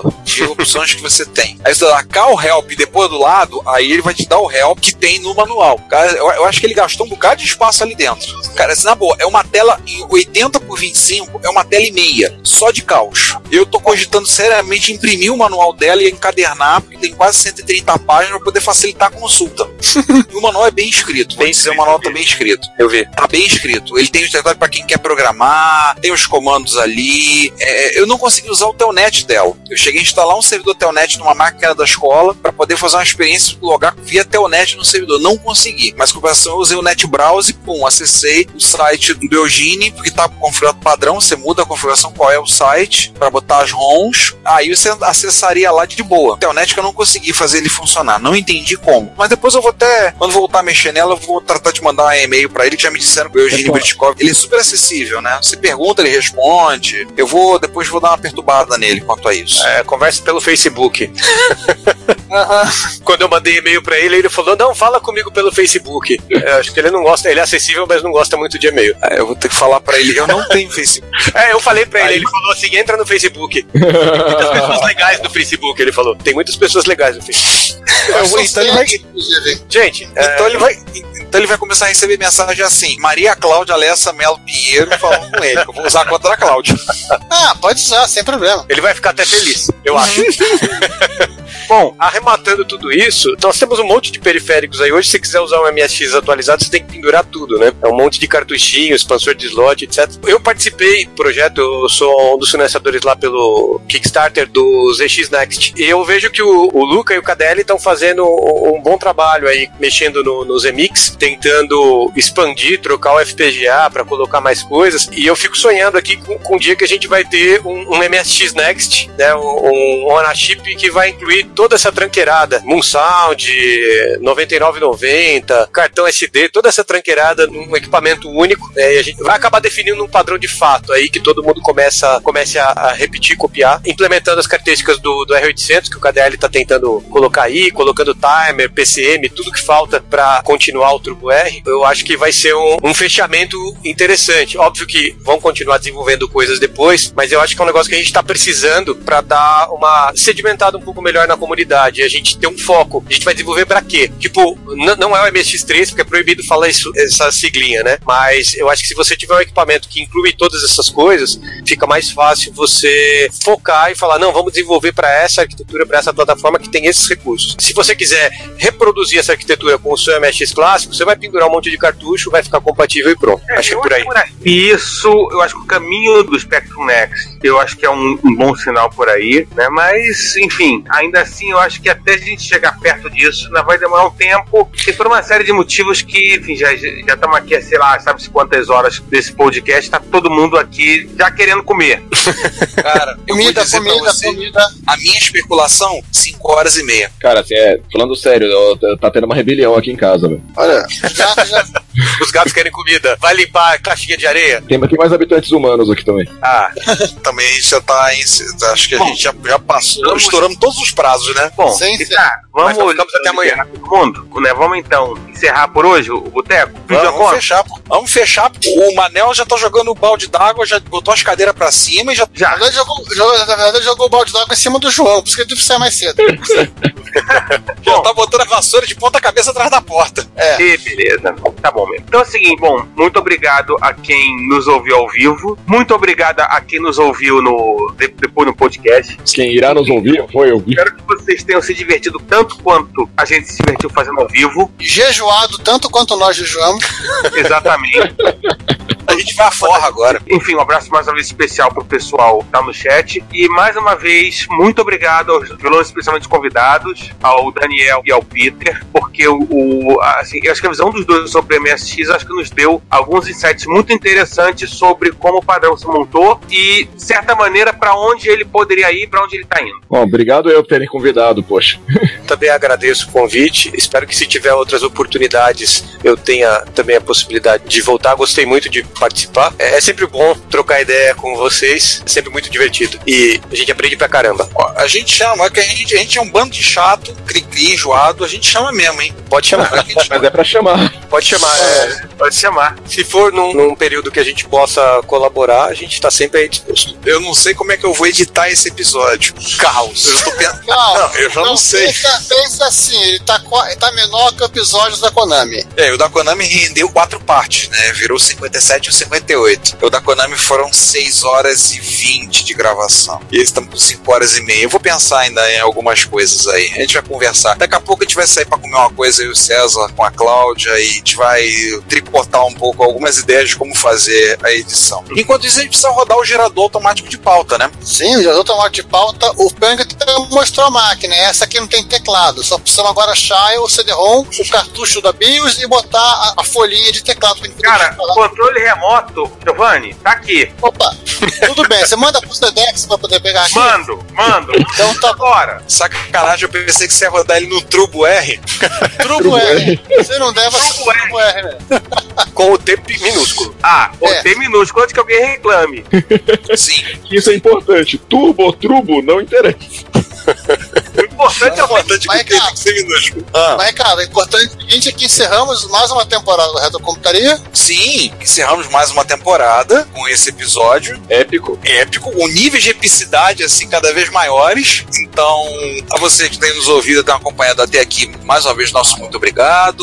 Voltamos em 2018 com a nona temporada, né? Pera, mas e o longa? Não vai ter longa, não? Não, Não, não, já- não. a gente ainda não fechou o longa. Ah, Vocês- Vocês ouviram em janeiro as besteiras, todas as abobrinhas que eu, tá, eu e o Juan conseguimos coletar ao longo do ano nas edições. E para fevereiro retornamos com o episódio 83, trazendo mais um assunto que eu não faço a menor ideia, porque o gerador automático de pauta vai ter agora dois meses para rodar. Então vamos ver o que, Isso que é vai logo sair disso aí. Antes de, acho que a gente pode desejar boas festas, né? Boas festas. Muito é, sofarrão pra todo mundo. é, muito Sofarran, pra quem não entendeu, é porque o o Sofarran de. A versão 2.3 do Sofarran colocou o sofá do lado de uma árvore de Natal, foi que saiu ano passado. A 3.1 já trocou a imagem. Então, muito Sofarran pra todo mundo, muito MSX, muita fudebagem. Nos vemos no encontro de MSX mais próximo. Muita uva passa, salpicão com maçã. Pra quem gosta, é claro. É por aí. e a gente se vê em 2018. Aliás, a gente não se vê antes, tem o Repórter Retro de dezembro, que vai sair Tem antes. repórter retro? Mas tinha prometido que não ia ter repórter retro. O sindicato tinha até homologado isso. Cara, não sei. As pessoas Cara, reclamaram. não sei. Tem repórter retro em dezembro. Tem que ter As pessoas repórter retro. virão. As pessoas farão protesto, as pessoas vão fazer piquete quanto a isso. Ah, sim. Tem que ter, tá Mas pensando. piquete Na porta do provedor lá nos Estados Unidos, né, lá na Blue Host. Não, o pessoal vai fazer o protesto na porta da casa do Juan. Ele que Ah, edita. sim, boa ideia. Alguém arruma o endereço dele aí. Ah, ah, e tem que ser antes que ele venha descobrir o endereço do punk. Porque ele vai acabar É. se mudando pra casa do punk. Uhum. Enfim, É, só pra saber, ele, ele quando se muda pra casa das pessoas, é até terminar de ver um monte de tralha que elas têm, é isso? Quase. Aqui atrás de mim estão três caixas de caixas. Caixas de caixas. É, uma, Ah, a caixa em o- sete, eu não sabia o que fazer com elas. O Juan tem mais caixas de caixa, só que não estão em Pre- prudentes, estão em Campinas. Tem o quarto do Juan na casa do Alfredo Henriques, né? É. Então, a gente chama- é, o, o quarto do Juan. As coisas que não saíram de lá ainda. Aham. exatamente. Então, né, vamos encerrar a gravação, vamos encerrar a live. Mais uma vez, atenção a todo mundo. Por favor, todo mundo vá comer alguma coisa, porque saco vazio não para em pé. E nos vemos em 2018. Ou Ou ainda em 2017, se tiver do repórter reto. Agora tem que negociar com o sindicato. Enfim, a gente. a gente- Vamos resolver isso aí. Vamos. Até mais, pessoal. aí. Inter. Olá, eu sou o Renato Giovanni e você está ouvindo Retrocomputaria. Porque, velho, eu não sou velho, não. Velho é o seu PC. Se você quiser enviar um comentário, crítica, construtiva, elogio ou contribuir com as erratas desse episódio, não hesite. Faça! Nosso Twitter é arroba retrocomputaria, nosso e-mail é retrocomputaria.gmail.com e nossa fanpage é facebook.com retrocomputaria. Ou deixe seu comentário no post desse episódio em